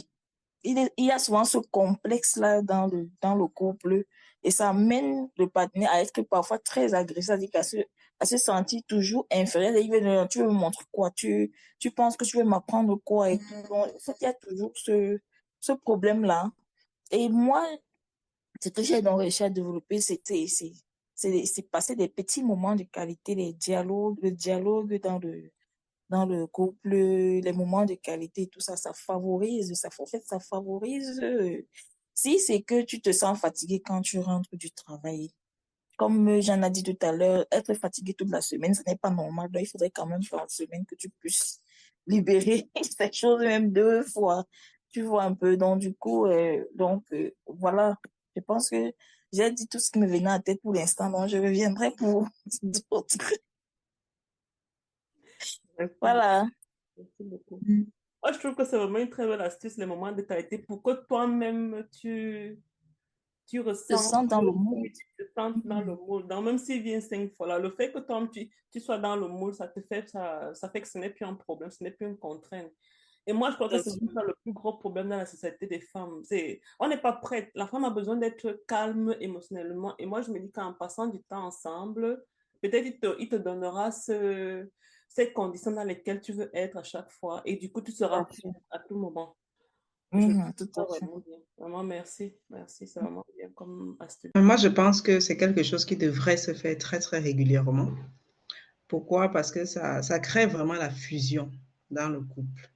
Ça crée la fusion, ça renforce même les liens d'appartenance, la complicité même. C'est quelque chose vraiment de, euh, de très, très important. Parce que je suis sûre que au niveau du tribunal, il y a deux raisons qu'on émet en fait pour le divorce. Et l'une des raisons doit être celle-ci, quoi. Je suis très sûre de ça. Donc, du coup, je pense que c'est quelque chose de très important. Ça doit être vraiment central. Et comme a dit notre sœur du Canada, il faudrait vraiment faire des efforts pour ne pas toujours être euh, dans la routine de minuit, quoi. Voilà. Donc, euh, il faudrait vraiment innover, beaucoup innover et voilà. Et surtout, beaucoup communiquer aussi dans ce sens, hein. C'est pas seulement chaque fois dire que oui, on doit le faire et tout. Il faut communiquer. Est-ce que tu as été satisfait? Est-ce que qu'est-ce qui te plaît en fait? Qu'est-ce qui te ferait plaisir? Hein, comment dois-je faire pour que tu te sentes vraiment, voilà, pour que tu atteignes un certain ciel? Je sais pas quel numéro, premier, deuxième, septième, Kaina, non? Demande à Mais Marie de toutes les façons, mais de toutes les façons, c'est, il faut beaucoup communiquer en fait. Dans ce sens aussi, on a vraiment besoin de communiquer. Euh, ne pas seulement. Et s'il y a quelque chose qu'on n'a pas aimé, il faut le dire. S'il y a quelque chose qu'on a vraiment aimé, il faut avoir aussi le courage. C'est quelqu'un, je veux dire, quand vous avez décidé de passer toute la vie ensemble, normalement, il ne devrait plus avoir de honte ou bien de, je sais pas trop, de, de timidité à dire certaines choses, quoi. Il faudrait le dire, vraiment. Si c'est que non, euh, j'ai pas aimé telle chose, tu le dis. Et ce que tu as aimé vraiment, tu le dis. Tu lui dis que non, là-bas, franchement, chapeau, quoi. Continue comme ça. Et même s'il y a des parties que tu aimerais qu'on touche, qu'on n'a pas touché, dis que, mais appuie ici. Voilà, le courant électrique va passer, quoi. Voilà. Donc, du Voilà, coup, je voilà. pense que communiquer, c'est très, très important. Mhm. La régularité aussi. Voilà. Entièrement d'accord avec ça. Et aussi, je voulais ajouter que il faut, il faut aussi prendre le côté positif. Et si ton mari a besoin de toi tout le temps, il faut, être contente. Il, il aurait pu aller demander ça dehors, hein. S'il reste chez toi, c'est, tu devrais te réjouir de ça. Ouais, c'est tout ce que je voulais ajouter à ça.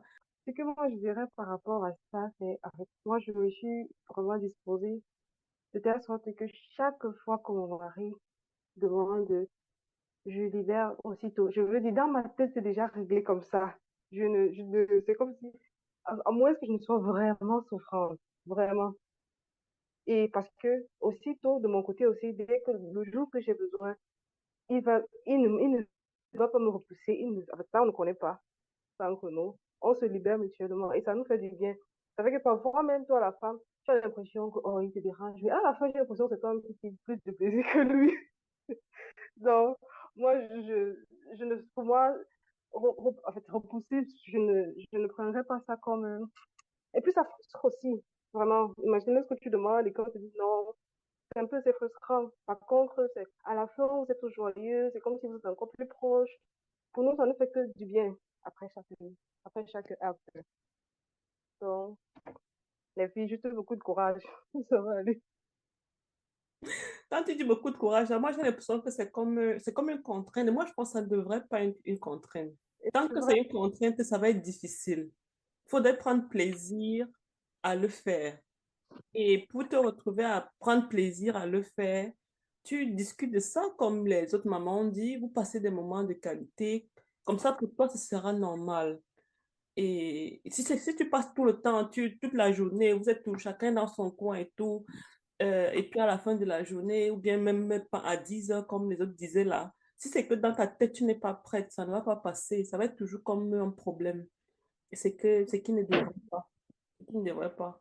Et il se peut, d'après la science, que quand l'homme vient, veut les rapports sexuels avec sa femme, c'est en fait un moment pour lui de reconnexion avec sa femme, reconnexion spirituelle et physique. Donc, ce sont des moments très, très importants. Ah, les filles, prenez le gingembre. Dominique a dit, faut prendre le gingembre. Ok. Bon, bonsoir à tous les moments. Euh, J'ai pris la peine d'écouter vos, vos interventions très euh, pertinentes. Et bon, presque tout a déjà été dit. S'il fallait ajouter quelque chose pour peut-être stimuler parfois euh, cette envie-là, parce que on parlait de communication tout à l'heure. Pour moi, c'est la meilleure façon en fait de communiquer. Et qui dit communiquer dit échanger. Donc, c'est du donnant-donner. Parce que c'est vrai qu'on dit que oui, euh, il y a maman qui a dit tout à l'heure que quand elle est fatiguée, elle fait, après, elle dit, oh, elle va fournir le moins d'efforts. En fait, ça gâte un peu la communication en ce moment-là. Parce que lorsque la personne en face a, l'impression qu'il te force, il va peut-être le faire parce qu'il il a, il a très envie, mais c'est, pas si plaisant que lorsque c'est vraiment partagé. Je veux dire, nous tous ici, lorsqu'on a vraiment cet échange de, de, de ce partage-là, on sent la différence avec les jours où on le fait juste parce que Naya, le gars-là, je veux juste lui donner comme ça et basta. Même pour la personne qui le fait malgré elle, c'est pas, à la fin, il ne ressent pas ce plaisir. Là, me dit que pour cela, il faudrait peut-être se mettre dans des, se laisser aller, se laisser aller et, participer. Parce qu'à la fin, ça ne tue pas. Je veux dire, parfois, moi, peut-être mon expérience en moi, c'est que parfois, je te dis, je suis fatiguée, je suis fatiguée, je n'ai même pas, donc si quelqu'un me touche, même je veux. Mais après, peut-être la personne en face de toi a essayé et que tu t'es aller et que tu as essayé peut-être de te forcer, de, de, de, de participer, à la fin de la journée, à la fin du truc, tu te sens même, tu dors un bon sommeil. Tu vas me dire, si tu avais dormi tout de suite parce que tu t'es fatigué, le matin, quand tu vas te réveiller, tu vas parfois un peu culpabiliser que, ouais, si aussi fait, ça devait me changer, pourquoi? Mais maintenant, le jour où tu dis, ok, je donne calme, et que tu fais vraiment le truc, le matin, tu te réveilles, tu es même en forme, tu as, petit, tu as dormi un bon sommeil, le matin, tu, même, as même la pêche, tu te mais finalement, c'était pas si mauvais que ça, j'ai envie de dire. Donc, euh, euh, pour moi, c'est ça. Lorsqu'on le fait malgré soi, ça gâche un peu le truc que lorsque on s'est vraiment partagé et après ça, on se sent bien, même le, le, se sent mieux et la bonne humeur règne, quoi. Et aussi peut-être une astuce serait euh, pour moi, pour se stimuler, c'était de regarder ensemble des films romantiques ou euh, peut-être euh, des films pour adultes, mais pas très poussés forcément, mais pour certaines, peut-être qu'ils vont les mettre dans le contexte. Ça va permettre de créer l'ambiance, mais dans le contexte et tout, des personnes qui s'aiment, qui, voilà, qui ont une bonne intimité du tout. Du coup, peut-être lorsque tu vas lancer ton sur ton, partenaire, tu vas dire, on ne peut pas appliquer ça. Après, ça peut être te, te mettre dans le bain, quoi. Si tu vois peut-être un couple qui s'aime et qui vit des moments romantiques et tout, bref, comme astuce, ça pourrait, ça pourrait aider. Donc, euh, voilà, c'est ce que j'avais envie d'ajouter par rapport à ça. Merci, merci. Le regard, le regard. Faut regarder. La communication non verbale, ça parle beaucoup. Euh, il y a une question qui, qui, qui m'a été posée dans le chat là. À quelle fréquence minimum doit-on se, donner à son conjoint? Réponse euh, vite fait, bien fait là. Vous pouvez même écrire sur le chat eh, pendant qu'on continue.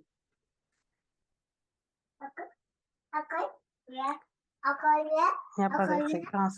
Entrez vos réponses dans le chat et on passe à autre chose. On va voir ce qui a gagné. Euh, Galaxy est en train de lever la main. Tu veux dire quelque chose? Ah, que tu as eu Oui. suffisamment d'astuces. Mhm. Vas-y alors. Tu es muté.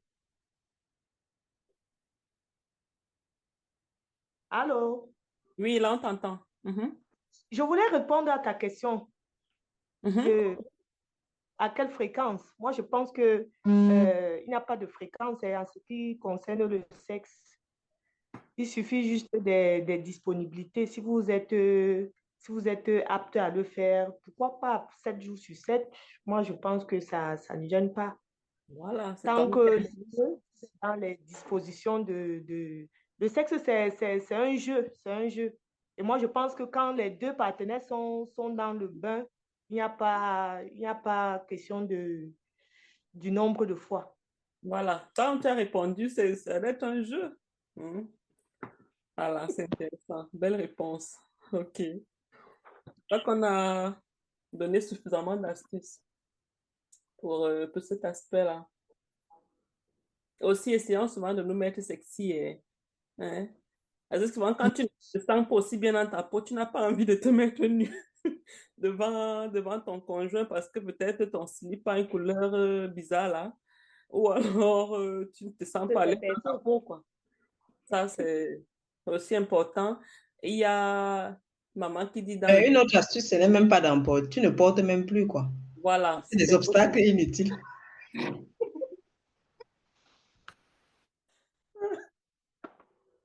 Maman Fleur.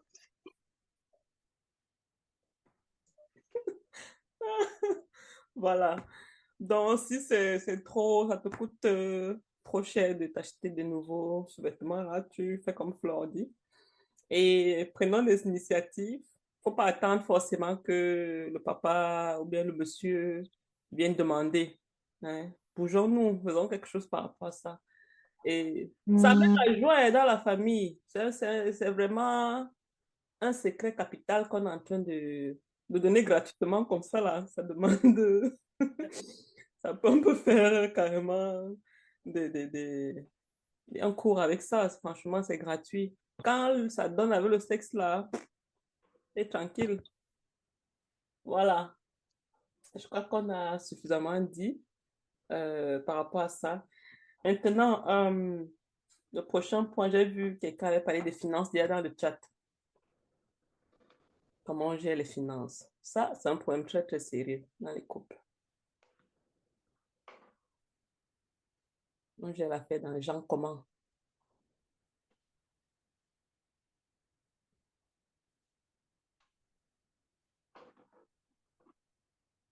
Ah, silence de mort. La gestion des finances, c'est vrai que c'est un thème assez complexe, mais dans la société allemande où euh, l'homme et la femme peuvent travailler, bon, c'est vrai qu'au Cameroun de nos jours aussi, les femmes travaillent, hein, donc l'homme et la femme travaillent. moi, le conseil que je peux donner, c'est qu'il ne faut pas qu'on ait la mentalité de, du pays. Parce qu'au pays, on a souvent la mentalité que c'est l'homme qui gère tout financièrement. L'argent de la femme, c'est pour euh, sa famille. Comme on dit, souvent, on dit souvent au pays, que l'argent de la femme, c'est pour sa famille, l'argent de l'homme, c'est pour la famille intérieure, intérieure avec les enfants et tout. Il faut savoir que nous sommes dans la société allemande et savoir mettre du sien. Ça veut dire que si tu travailles, si tu ne travailles pas, c'est autre chose. Mais si tu travailles, tu dois savoir que à la fin du mois, quand j'ai mon salaire, je dois pouvoir participer à certaines charges à la maison. Ça veut dire si le mari paye le loyer, je dois pouvoir payer euh, les, euh, les, factures ou bien à manger à la maison pour que ce soit euh, équilibré financièrement. C'est vrai que parfois le mari, le mari peut avoir plus de salaire que toi et tu n'as que peut-être 1500 euros comme salaire, mais déjà participer à quelque chose à la maison, ça aide à savoir que tu, tu, ne travailles, tu ne peux pas seulement travailler et puis à la fin du mois ne voir rien de ce que tu contribues à la maison. Il faut que tu contribues à quelque chose. Et non seulement à la maison, mais aussi dans les projets. Tu dois pouvoir mettre, même si ce n'est que 50 euros, même si ce n'est que 100 euros que tu peux contribuer, il faut communiquer avec ton mari que non, bon, voilà ce que moi je peux mettre sur la table pour que les choses puissent avancer. Ce ne pas toujours être que non, c'est le mari qui, qui fait tout. Parce que quand c'est comme ça, ça fait ton mari peut finir par te dire que bon, tu travailles, ton argent me sert à quoi si c'est que tu ne participes pas dans les charges à la maison, tu ne mets dans rien et tout et tout, on ne voit même pas où ton argent part en fait. Du coup, il faut savoir communiquer, planifier vos projets du futur, savoir que bon, pour, tel projet, il faut telle somme d'argent. Qu'est-ce que tu peux mettre sur la table? Qu'est-ce que monsieur peut mettre sur la table? Sur les tâches ménagères à la maison, sur, euh, pas, les tâches, les factures et tout ce qu'il faut à la maison. Qu'est-ce qu'il faut à la fin du mois, chaque fin du mois, qu'est-ce qu'il faut? qu'est-ce que tu peux déposer par rapport à ton salaire, qu'est-ce que monsieur peut déposer par rapport à son salaire? Et moi, je pense que lorsqu'il y a cette communication-là, déjà à la base, mmh. ça fait moins de soucis euh, dans le couple, même en ce qui concerne les dépenses. Et après avoir géré les factures, les projets, maintenant, personnellement, chacun a ses choses, a ses choses. Je peux vouloir te faire plaisir. Sur ce côté-là, moi, personnellement, dans mon couple, après avoir géré les factures et les projets, ce qui reste après, je gère comme je peux, monsieur gère comme il peut. On ne, on ne cherche pas à savoir ce que l'autre a fait avec ce qu'il a fait. Mais lorsque je fais, même si je gère comme je peux, je communique toujours aussi. Je dis, bon, j'ai fait telle chose avec, avec, avec mon argent, j'ai donné peut-être l'argent à papa, ou bien je me suis acheté telle chose. Ce n'est pas en cachette, en fait.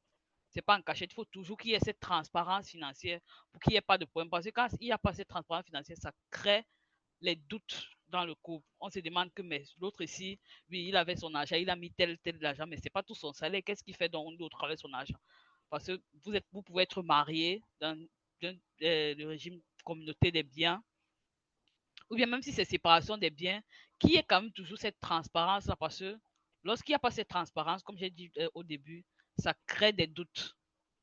On se demande où pas où l'argent de telle personne? Est-ce que cette personne est en train de me tromper avec une autre personne, est-ce qu'elle prend l'argent pour partir dans une autre famille, ou bien est-ce qu'elle prend l'argent pour partir seulement nourrir sa famille, moi, ma, ma part de famille, pendant qu'on n'a pas de famille, souffre, les trucs comme ça. Donc, je pense que la clé, c'est cette transparence financière et pouvoir participer. Ok, merci. Euh, concernant l'argent, je pense que même dans le couple, l'argent reste le nerf de la guerre. Hein. Comme on dit, l'argent, c'est très, très, très important. On a parlé de sexe, on a parlé de l'argent aussi. C'est très important. Je pense aussi que c'est une des, ça fait partie des conversations très, très, très, très, très importantes à avoir avant qu'on décide si on se marie avec quelqu'un ou pas, quoi. C'est-à-dire, si on est encore au stade où on se fréquente, ça fait partie des, des bases à discuter, à clarifier. Est-ce qu'on est sur la même longueur d'onde par rapport à ça? Par exemple, si on est dans un contexte où les, les frais de garde pour les enfants en bas âge sont très élevés, l'un des parents, c'est souvent la femme qui décide de rester à la maison. Comment est-ce que le mari, lui, il voit ça? Est-ce que pour lui, c'est quelque chose de banal, tellement facile, aucune considération vis-à-vis de sa femme? Oh mon Dieu, parce qu'elle ne travaille pas. Ou alors, euh, est-ce qu'il voit vraiment l'apport, sa contribution euh, euh, dans sa réussite à lui-même? Parce que si lui continue à au travail, si lui a du succès dans sa carrière, c'est bien parce qu'il y a quelqu'un qui s'occupe de lui, en plus de s'occuper de la maison et des enfants. Donc, c'est une des conversations les plus importantes à avoir. Sinon, ça va nécessairement nous rattraper. C'est vraiment pas quelque chose euh, euh, avec quoi on peut blaguer, ça va nécessairement nous rattraper parce que l'argent divise, mais divise vraiment, vraiment beaucoup, quoi. Maintenant, une fois qu'on est euh, marié, si on a euh, vraiment l'opportunité que les deux travaillent, c'est super bien. On s'assoit, on prend papier, crayon, on note qui gère quoi. Donc, quand telle facture arrive, on n'a pas à se casser la tête. Le mois dernier, c'était moi, ce mois-ci, c'est toi. Je pense que le plus simple, c'est vraiment de repartir.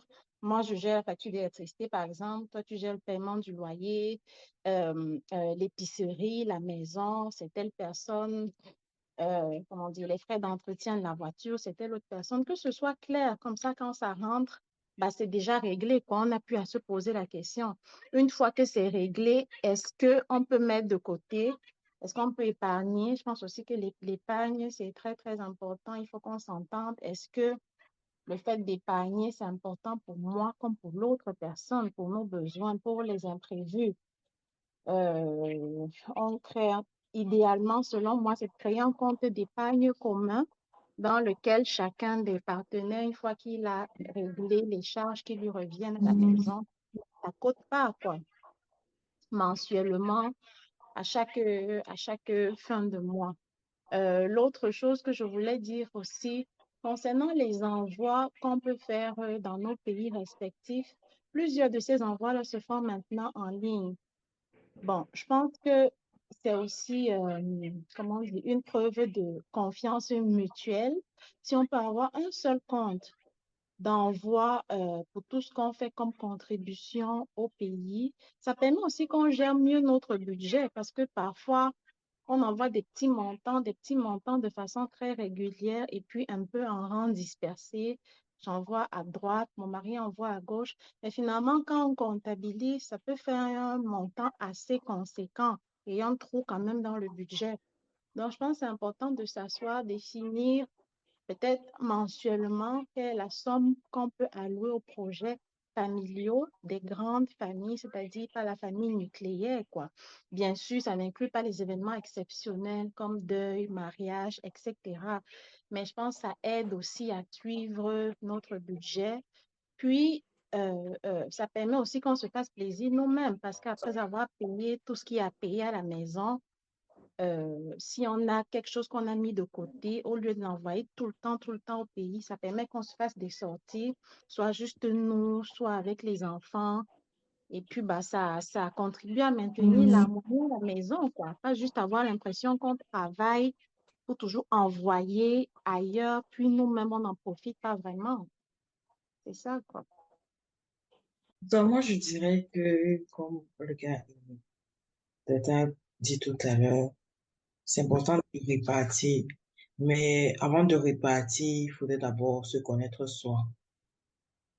Connaître d'abord comme quel est mon rapport personnel avec l'argent, en fait, comment moi je me comporte avec l'argent. Ça sert à rien de dire que on va m'humilier avec le conjoint et tout, pourtant que nous sommes dépensiers, ou bien le conjoint est dépensier et tout, et on va commencer à se créer des problèmes plus tard, quoi. Donc, il faut d'abord se connaître soi, connaître quel rapport on a, comment nous-mêmes on gère d'abord notre argent personnellement. Parce que même la répartition, euh, c'est d'abord une répartition personnelle. Comment toi, à la base, tu gères ton argent? Est-ce que tu répartis déjà en ayant un budget, en ayant des projets, ainsi de suite?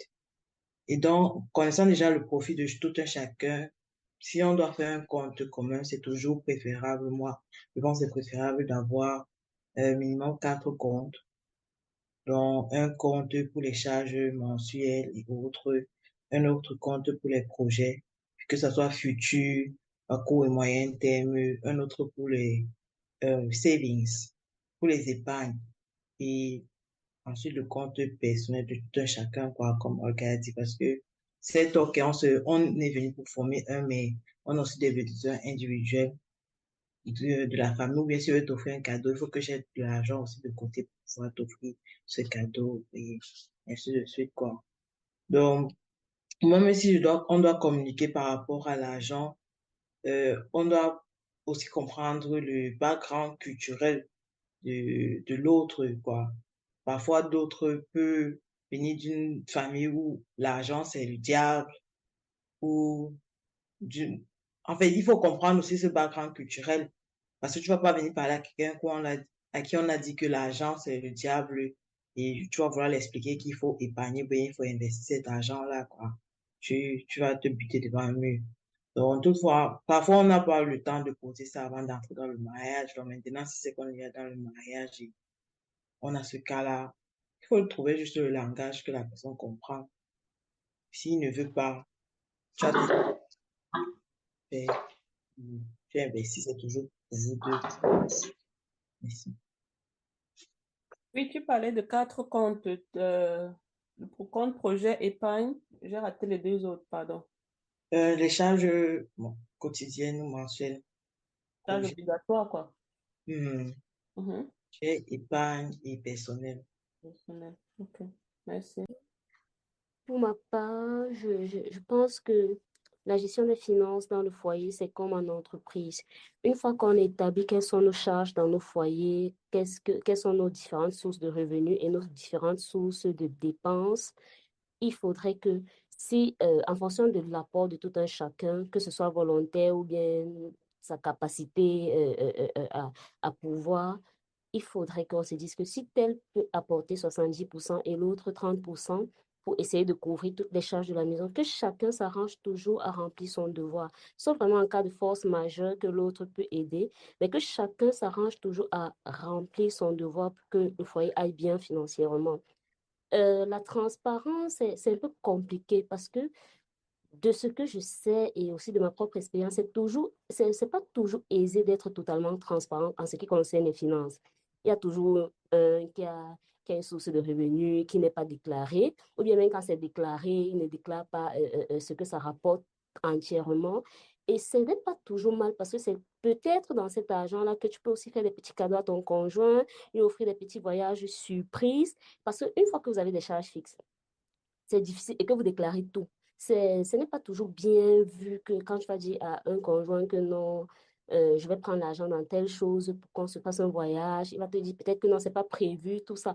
Or, si tu as ta source de, de, revenus qui est là en cas de, on ne sait jamais, tu es peut-être heureux, tu passes un de, de et tu veux offrir quelque chose, un resto ou alors un voyage à ton partenaire, tu peux piocher dans, dans, dans, cette caisse-là. Pour ma part, je pense que c'est que chacun remplisse son devoir financier à la maison et le reste, ça va. Tant que ça, le foyer n'est pas mal financièrement, il n'y a pas n'y a pas besoin de, de, de, d'alarmer tout le monde, quoi. C'est ma, c'est ma contribution. Merci. Oui, Flore. Merci. Je vais juste ajouter quelque chose de très court par rapport à ce que les autres ont déjà dit. De toutes les façons, on n'a plus, on n'a plus vraiment du temps. Je voulais juste dire que euh, par rapport à ce que Rami disait tout à l'heure, je voudrais ajouter que il faudrait aussi que le couple peut-être définisse une certaine, une certaine somme euh, au-delà de laquelle il ne faudrait pas aller sans informer le conjoint, par exemple. Donc, du genre, peut-être, voilà, euh, chacun est libre de faire ce qu'il veut de, de, ses sous et tout. Mais si c'est des achats de plus de 100 euros, euh, plus d'une fois par mois, il faudrait en parler à l'autre afin que vous décidiez ensemble. Quoi. Je veux dire, même si c'est c'est ton truc à toi, même si ça t'appartient, il faudrait vraiment en parler. Donc, je veux dire, il y a toujours des petites méthodes comme ça qui marchent. Et même si vous avez déjà mis des comptes ensemble, vous avez fait des projets communs et tout, mais que l'un et l'autre aient le droit de regard sur, sur ce que tu fais, quoi. Parce que, je dis ça pourquoi? Parce que tu peux te dire que, bon, voilà, on a déjà, j'ai déjà euh, rempli ma part de devoir à la maison et tout. Alors, le reste, je fais ce que je veux de ça. Et imagine alors que tu deviens accro, par exemple, au jeu. Je prends des cas extrêmes les jeux vidéo, les trucs où on pas payer de l'argent pour jouer là.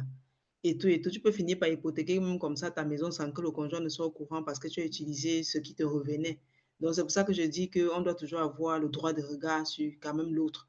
Mais il faut définir. Il faut peut-être se dire que oui, tu as le droit peut-être de faire tout ce que tu veux tant que ça ne dépasse pas 100 euros le mois. Mais si ça doit, si c'est un, achat de plus de 100 euros, tu peux te dire, ben, il faut qu'on en parle quand même parce que la somme est quand même considérable tu vois, vous en discutez ensemble et vous décidez ensemble. Donc, en fait, c'est, c'est ce que je voulais ajouter par rapport à moi. J'ai une autre philosophie, mais je pense qu'il y a plus, on n'a plus du temps pour, pour en discuter vraiment. Voilà. Bon, mieux finir, finissons ça. Et on va discuter des autres points la prochaine fois. Là, on finit, porter encore un peu même 5-10 minutes, on finit avec les, les finances. Et puis on en parlera après les autres, la prochaine rencontre. Tu as quelque chose à dire par rapport à ça. Ah oui, bah, voilà, je voulais dire ceci, ça dépend vraiment, cette affaire de finances est très compliquée, chacun définit tel qu'il entend avec euh, les réalités de son couple, tu vois. Mais si vous êtes un couple où il n'y a vraiment pas, où l'argent est votre serviteur et non votre maître, normalement, ça ne devrait même pas causer de problème. Ça veut dire que vous pouvez tout mettre ensemble et tout, et gérer tout ensemble. Et décider carrément que voilà, on met les deux, salaire A, salaire B, vous mettez ensemble. Et à partir de là, vous définissez, bon, voilà, les sommes qui vont dans telle famille, les sommes qui vont dans l'autre famille, ainsi de suite, ainsi de suite, je veux dire, euh, l'argent de poche de chacun en fonction des besoins de tout un chacun, ainsi de suite, l'argent de, vos projets euh, dans 10 ans, dans 50 ans, ainsi de suite. Vous faites vraiment des trucs ensemble, en fait. Et maintenant, quand vous avez déjà prédéfini tout ce que vous avez à faire, vous avez retiré tout ça, et tout, vous, vous pouvez donc commencer à choisir. Vous vous dites, bon, voilà, maintenant, euh, toi, tu as le droit de faire ce que tu veux de, de, ce qui reste chez toi, ou bien de, voilà, de ton, euh, je veux dire, ton argent de poche, en fait, tu vois. En ce moment, ce n'est plus que oui, tu, tu donnes ta contribution pour les tâches, moi, je donne la mienne, et puis tu fais ce que tu veux du reste. Parce que moi, je vois ça un peu différemment. Pourquoi? Parce que si toi, tu touches plus que ton mari, ou bien s'il touche plus que toi, ce qui est sur chez lui, il en restera beaucoup. Et chez toi, peut-être toujours beaucoup plus, beaucoup moins, en fait. Donc, du coup, il faudrait aussi voir dans ce sens-là. C'est en fonction peut-être des pourcentages. Vous pouvez définir tout en fonction des pourcentages. Tu vois, le, le pourcentage qui, euh, qui, euh, qui est euh, relatif au salaire, en fait. Tu vois. Maintenant, vous mettez tout ensemble et tout et chacun a son argent de poche. Et dans cet argent de poche-là, maintenant, tu peux faire ce que tu veux. Et c'est là-dedans que tu peux te dire, bon, je fais un petit cadeau à mon mari, je peux cotiser un peu, je peux faire ceci, faire cela pour des petites surprises et autres. Parce que si c'est que c'est, comme disait Rami, c'est pour ça que j'ai dit que je suis un peu d'accord avec elle. Parce qu'il y a trop de tra transparence, il n'y aura plus pratiquement de surprise. Ça va un peu tuer l'effet surprise dans le couple, quoi. De dire que, bon, il est au courant du moins de 5 francs, tu ne peux pas dire que tu veux lui offrir quelque chose sans qu'il ne le sache ou bien tu lui organises un anniversaire surprise, il est au courant de tout parce qu'il a vérifié tout dans les finances et tout. C'est pas forcément, il y a toujours un petit truc qu'il faut quand même garder de côté. Certaines, je sais pas. Vraiment, tu as le droit de regard, c'est vrai, mais il y a des limites. Comme je dis, il y a des sommes. Tu peux te dire à plus de 100 euros, oui, tu as le droit de regard. Mais à moins de 100 euros, tu n'as plus le droit de regard sur ce que je fais avec cet argent-là. Tu vois? Donc là, je peux faire des petites surprises, que ce soit à quelqu'un, ou bien tu peux décider d'aller rendre visite à un malade, tu lui gardes un truc. Tu n'as pas forcément besoin de demander à ton conjoint si tu as le droit de lui acheter, je ne sais pas trop, les fleurs ou bien les fruits, des trucs comme ça, quoi. Donc, il doit toujours avoir euh, vraiment une somme définie, ça c'est mon avis. Euh, voilà, une somme définie pour laquelle personne n'a le droit de regard dessus, en fait. Ouais. Ok, super. Je vais quand même préciser parce que les gens ont souvent une façon de comprendre les choses. Quand on parle de ne pas être transparent à tous les niveaux. C'est important de, de, dire de préciser, comme vous avez dit là, que vraiment, juste en cas de surprise, cadeau et tout, parce qu'il ne faut pas qu'on dise maman, on a dit aux femmes de cacher l'argent dans le couple. C'est parce qu'on est en train de dire, on est en train de dire que, euh, oui, jusqu'à une limite, juste dans le cas où on, c'est juste parce que c'est, on pense que c'est pas, c'est, c'est pas on va dire quoi, c'est pas romantique, on va dire quoi, je sais, sais pas si le romantisme va aller, de, de se lever et dire que je vais faire un cadeau à mon mari et il sait d'où l'argent vient et ainsi de suite. Donc, je voulais juste ajouter cette précision-là. On dit, je suis tout à fait d'accord avec Flo. Je pense que lorsqu'on se met ensemble en tant que famille, il faudra aussi regarder dans l'avenir. Et pour pouvoir regarder dans l'avenir, on va pas dire que bon, on gère les, les- on gère les, les besoins de la maison et puis chacun gère la somme qu'il veut. Chez nous, qu'est-ce qu'on fait? On met tout ensemble et puis on sort un budget. Chacun a son argent de poche, y compris les enfants et les parents aussi. Et maintenant, de ton argent de poche, tu peux gérer comme tu veux. Et c'est de là que peut peut-être les cadeaux, comme on disait, n'est-ce pas? Mais il faut surtout qu'on insiste aussi sur euh, l'aspect de, faire, par exemple, les économies ou alors d'investir, parce que c'est très important. Il ne faudrait pas seulement que, bon, le reste de l'argent, on prend. Il faut, il faut avoir un budget. Et dans ce budget, on classifie vraiment les choses et on essaye de, de ne pas vivre seulement aujourd'hui, n'est-ce pas, mais de voir un peu plus loin. Et je voulais juste préciser sur ce point-là, merci. Merci. Euh, Je vais essayer d'intervenir rapidement en espérant avoir euh, des réponses. Déjà, il y a euh, Rami et Flore, enfin les deux mamans. Rami déjà qui a commencé par mentionner le fait que euh, il fallait déclarer. Il y a, enfin, il y a des revenus parfois qui sont, qui peuvent être déclarés et d'autres pas du tout. Et la maman Flore qui euh, parlait de la transparence. En fait, les deux, les deux à un certain niveau m'ont un peu perdu parce que j'ai cru comprendre à un moment qu'il fallait être effectivement transparente dans les finances, mais jusqu'à un certain niveau et arriver à un niveau ne pas l'être. Déjà, si euh, je dois me, si je dois d'abord euh, me retarder sur la, le point de ramer, quand tu parles de déclarer les revenus, c'est genre le déclarer à ton conjoint, c'est-à-dire transparence totale, ou bien déclarer juste à l'État et garder une certaine, une certaine, certaine pour toi, une certaine euh, euh, réserve pour toi. Maintenant, euh, lorsque maman Flore parlait de, voilà, de garder, de donner le droit de regard, le droit de regard sur les épargnes personnelles de son conjoint. Est-ce qu'on parle ici uniquement du droit de regard ou aussi du droit de décision? Parce que je pars du principe que si on a déjà divisé les comptes, genre on passe sur une base de trois comptes, le compte personnel, chacun a son compte où il va mettre ses petites épargnes et faire ce qu'il a à faire avec. Et le compte commun avec lequel on va, se, on va, on va essayer de, régler toutes les factures, que ce soit mensuel, tout ce qui est quotidien, tout ce qui est obligation, obligation mensuelle. Je peux me permettre avec mes épargnes qui sont dans mon compte personnel, si bien sûr l'autre n'a pas, il n'a pas, enfin, s'il n'a pas le droit de regard là-dessus, je peux me permettre de lui faire une surprise. Parce que si on dit oui, tu me donnes le droit de regard, mais tu ne me donnes pas le droit de décision, ou tu me donnes aussi le droit de décision dans ça, et que je peux décider que arrivé à un certain montant, c'est-à-dire tu ne dois pas dépenser dans tes épargnes plus de 100 euros. Si la surprise que moi je vais te faire dépasse 100 euros, je dois aussi te dire que je veux faire une surprise de 100 euros, ou bien je fais comment? Bon, je ne sais pas si, si, si j'ai été un peu, si j'ai été claire ou si je vous ai embrouillé un peu avec, euh, avec les, les, les, les cas. Non, non, je trouve que les questions sont pertinentes. Flo, tu veux dire quelque chose par rapport à ça? Mhm. Oui, oui, puisqu'il s'agissait de Rami et de moi, donc je voudrais dire quelque chose. Je veux dire qu'il n'y a pas eu de contradiction, peut-être tu ne m'as pas bien suivi. J'ai dit qu'il il doit avoir vraiment la transparence dans le fait que vous mettez les deux salaires ensemble. D'accord? Maintenant, vous définissez tous vos projets et tout. Ça ne veut pas dire que ce, que, ce qui reste et tout, euh, ton mari n'a pas le droit de décision. J'ai dit ceci, vous prédéfinissez une somme pour chacun, une somme au-delà de laquelle l'autre a le droit de décision. Même si c'est ton agent de poche. Si tu as de l'argent de poche et que ton agent de poche, par exemple, c'est 300 euros, d'accord? Disons non, 300 euros, c'est même trop dit. Disons que ton agent de poche, par exemple, c'est 100, 120 euros et que tu veux faire un achat de plus de 100 euros, il convient que ton mari soit au courant ou bien que ton épouse soit au courant de l'achat que tu veux y faire.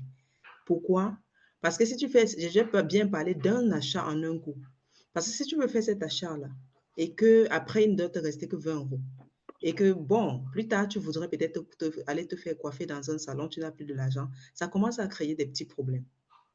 C'est pour ça que j'ai dit qu'il y a une somme en deçà de laquelle, normalement, les conjoints ne doivent pas avoir le droit de, de, de regard là-dessus parce que toutes les petites surprises viennent de là. Sinon, ça tue un peu l'amour. Si tu veux faire un cadeau de plus de 100 euros à ton gars, dans ce cas, moi je dis, tu dois te prendre longtemps à l'avance, en ce sens que tu dois cotiser sur plusieurs mois. Ça, c'est des projets. Tu peux te décider que, bon, j'ai envie de lui offrir un cadeau de 300 euros. Ça veut dire que ce mois, tu mets peut-être, je sais pas, 75 euros de côté ou bien 50 euros le mois prochain, ainsi de suite. Parce que tout, nous sommes quand même, euh, je veux dire, tu peux, tu peux tout planifier en fait. Tu vois, de manière à ce qu'au moment opportun, tu ne sois plus en train de lui dire que, ah, j'ai 120 euros et tout, moi, je voudrais te faire un cadeau de, 20 de 100 euros. Et tu, tu, tu, tu te sens obligé de lui dire que tu feras, tu as envie d'acheter quelque chose de plus de 100 euros et que c'est c'est- un cadeau que tu voudrais lui offrir. Tu comprends un peu? Donc, c'est dans ce sens que je dis à plus de 100 euros quand même. Ça, c'était juste un exemple. Hein. 100 euros, c'est pas dit que c'est la base des. voilà. Donc, c'était juste une somme prise comme ça. Mais comme j'ai dit, ne pas avoir le droit de regard à moins de 100 euros, ça permet à l'autre de pouvoir faire des petites surprises à son, son conjoint ou même aux enfants sans problème. Parce que c'est quand même assez... euh, c'est un peu, c'est un peu embêtant d'être dans un supermarché, vouloir acheter un truc pour un enfant qui coûte 20 euros et de devoir demander au conjoint si, si tu, as, tu dois acheter ça ou pas. Il faudrait quand même que tu puisses euh, le faire par toi-même sans avoir besoin de demander à qui que ce soit, en fait, tu vois. Mais au-delà d'une certaine somme. Et pourquoi est-ce qu'on définit cette somme, à mon avis? C'est parce que vous avez des projets communs. Tu vois, vous avez des projets, vous avez, si vous êtes marié, c'est parce que vous voulez mettre l'eau ensemble, vous voulez euh, investir, vous voulez grandir, et même financièrement, pourquoi pas vous enrichir même. D'accord? Et pour ça, il faudrait donc ne pas dé- dépenser inutilement. Et c'est pour ça qu'à une certaine, à une certaine somme donnée, il faudrait bien que le conjoint puisse donner son accord par rapport à ce que tu veux faire comme dépense, pour que ça n'aille pas dans tous les sens. C'est la raison pour laquelle j'ai pris l'exemple des, des jeux et tout ça, des jeux vidéo là et tout. Tu peux aller, tu te dis que non, c'est mon argent, ce sont mes 100 euros, je fais ça ce que je veux. Tu joues aujourd'hui pour 10 euros, demain pour 20 euros, ainsi de suite. Et un beau jour, quand tu commences à jouer, tu perds contre la machine ou bien contre un partenaire que tu as rencontré là-bas. Ça devient que tout doucement, tu commences à piocher dans, dans les caisses sans dire à l'autre, ou bien à hypothéquer même une maison, ou bien je ne sais pas trop. C'est en fait pour ça que je dis que c'est important que le conjoint ait le droit de regard sur certaines choses et le droit de décision à une certaine somme donnée, prédéfinie par vous-même, tous les deux. Ça ne peut marcher que si vous décidez ensemble, en fait. Donc, c'est ça. C'est pour ça que je dis que c'est... Et comme Jeanne l'a mentionné tout à l'heure, hein, ce n'est pas une histoire de, oui, cet argent, c'est pour envoyer, c'est pour faire des projets discrets et tout. Non, vraiment, c'est pour se sentir à l'aise. Parce que c'est toi qui travailles, c'est vous qui travaillez cet argent. Vous avez besoin à un moment donné de vous faire plaisir quand même. D'accord? On est bien d'accord qu'il faut se faire plaisir. Donc, du coup, il faudrait quand même que pour te faire plaisir, tu n'as pas besoin d'être. euh, je prends peut-être une femme qui voit un sac en main de 30 euros, elle veut se l'offrir, elle apprend encore le téléphone. Chérie, s'il te plaît, j'ai vu un sac ici qui me plaît tellement, est-ce que tu me permets de l'acheter? C'est quand même un peu ridicule en fait. Donc, c'est pour ça que si vous prédéfinissez tout dès l'avance, mais toi, tu te sens à l'aise et lui-même, il est libre d'aller se faire une coiffure peut-être de 20 euros ce mois, 80 euros, ne même pas savoir quoi faire de ça et puis décider de gâter ses enfants avec son épouse. Ça dépend de tout un chacun, en fait, tu vois. Mais toujours dans la transparence. Et s'il y a un cas particulier, si c'est que, bon, voilà, vous avez déjà défini, j'envoie telle somme à ma famille, tu on envoie telle somme à ta famille.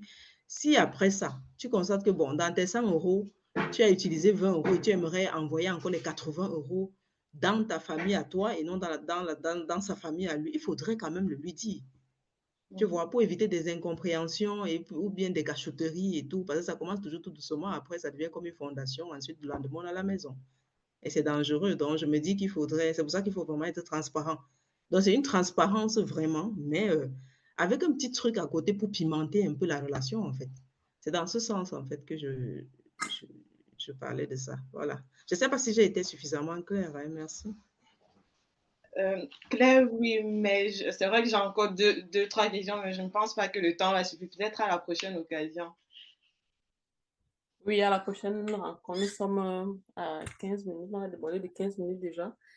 Et, on pourra revenir un peu sur les finances si, si vous voulez bien, pour un, pour un début à la prochaine fois.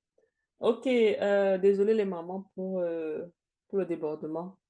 Le, le débat était très très sucré. Et du coup, on n'a pas vu le temps passer.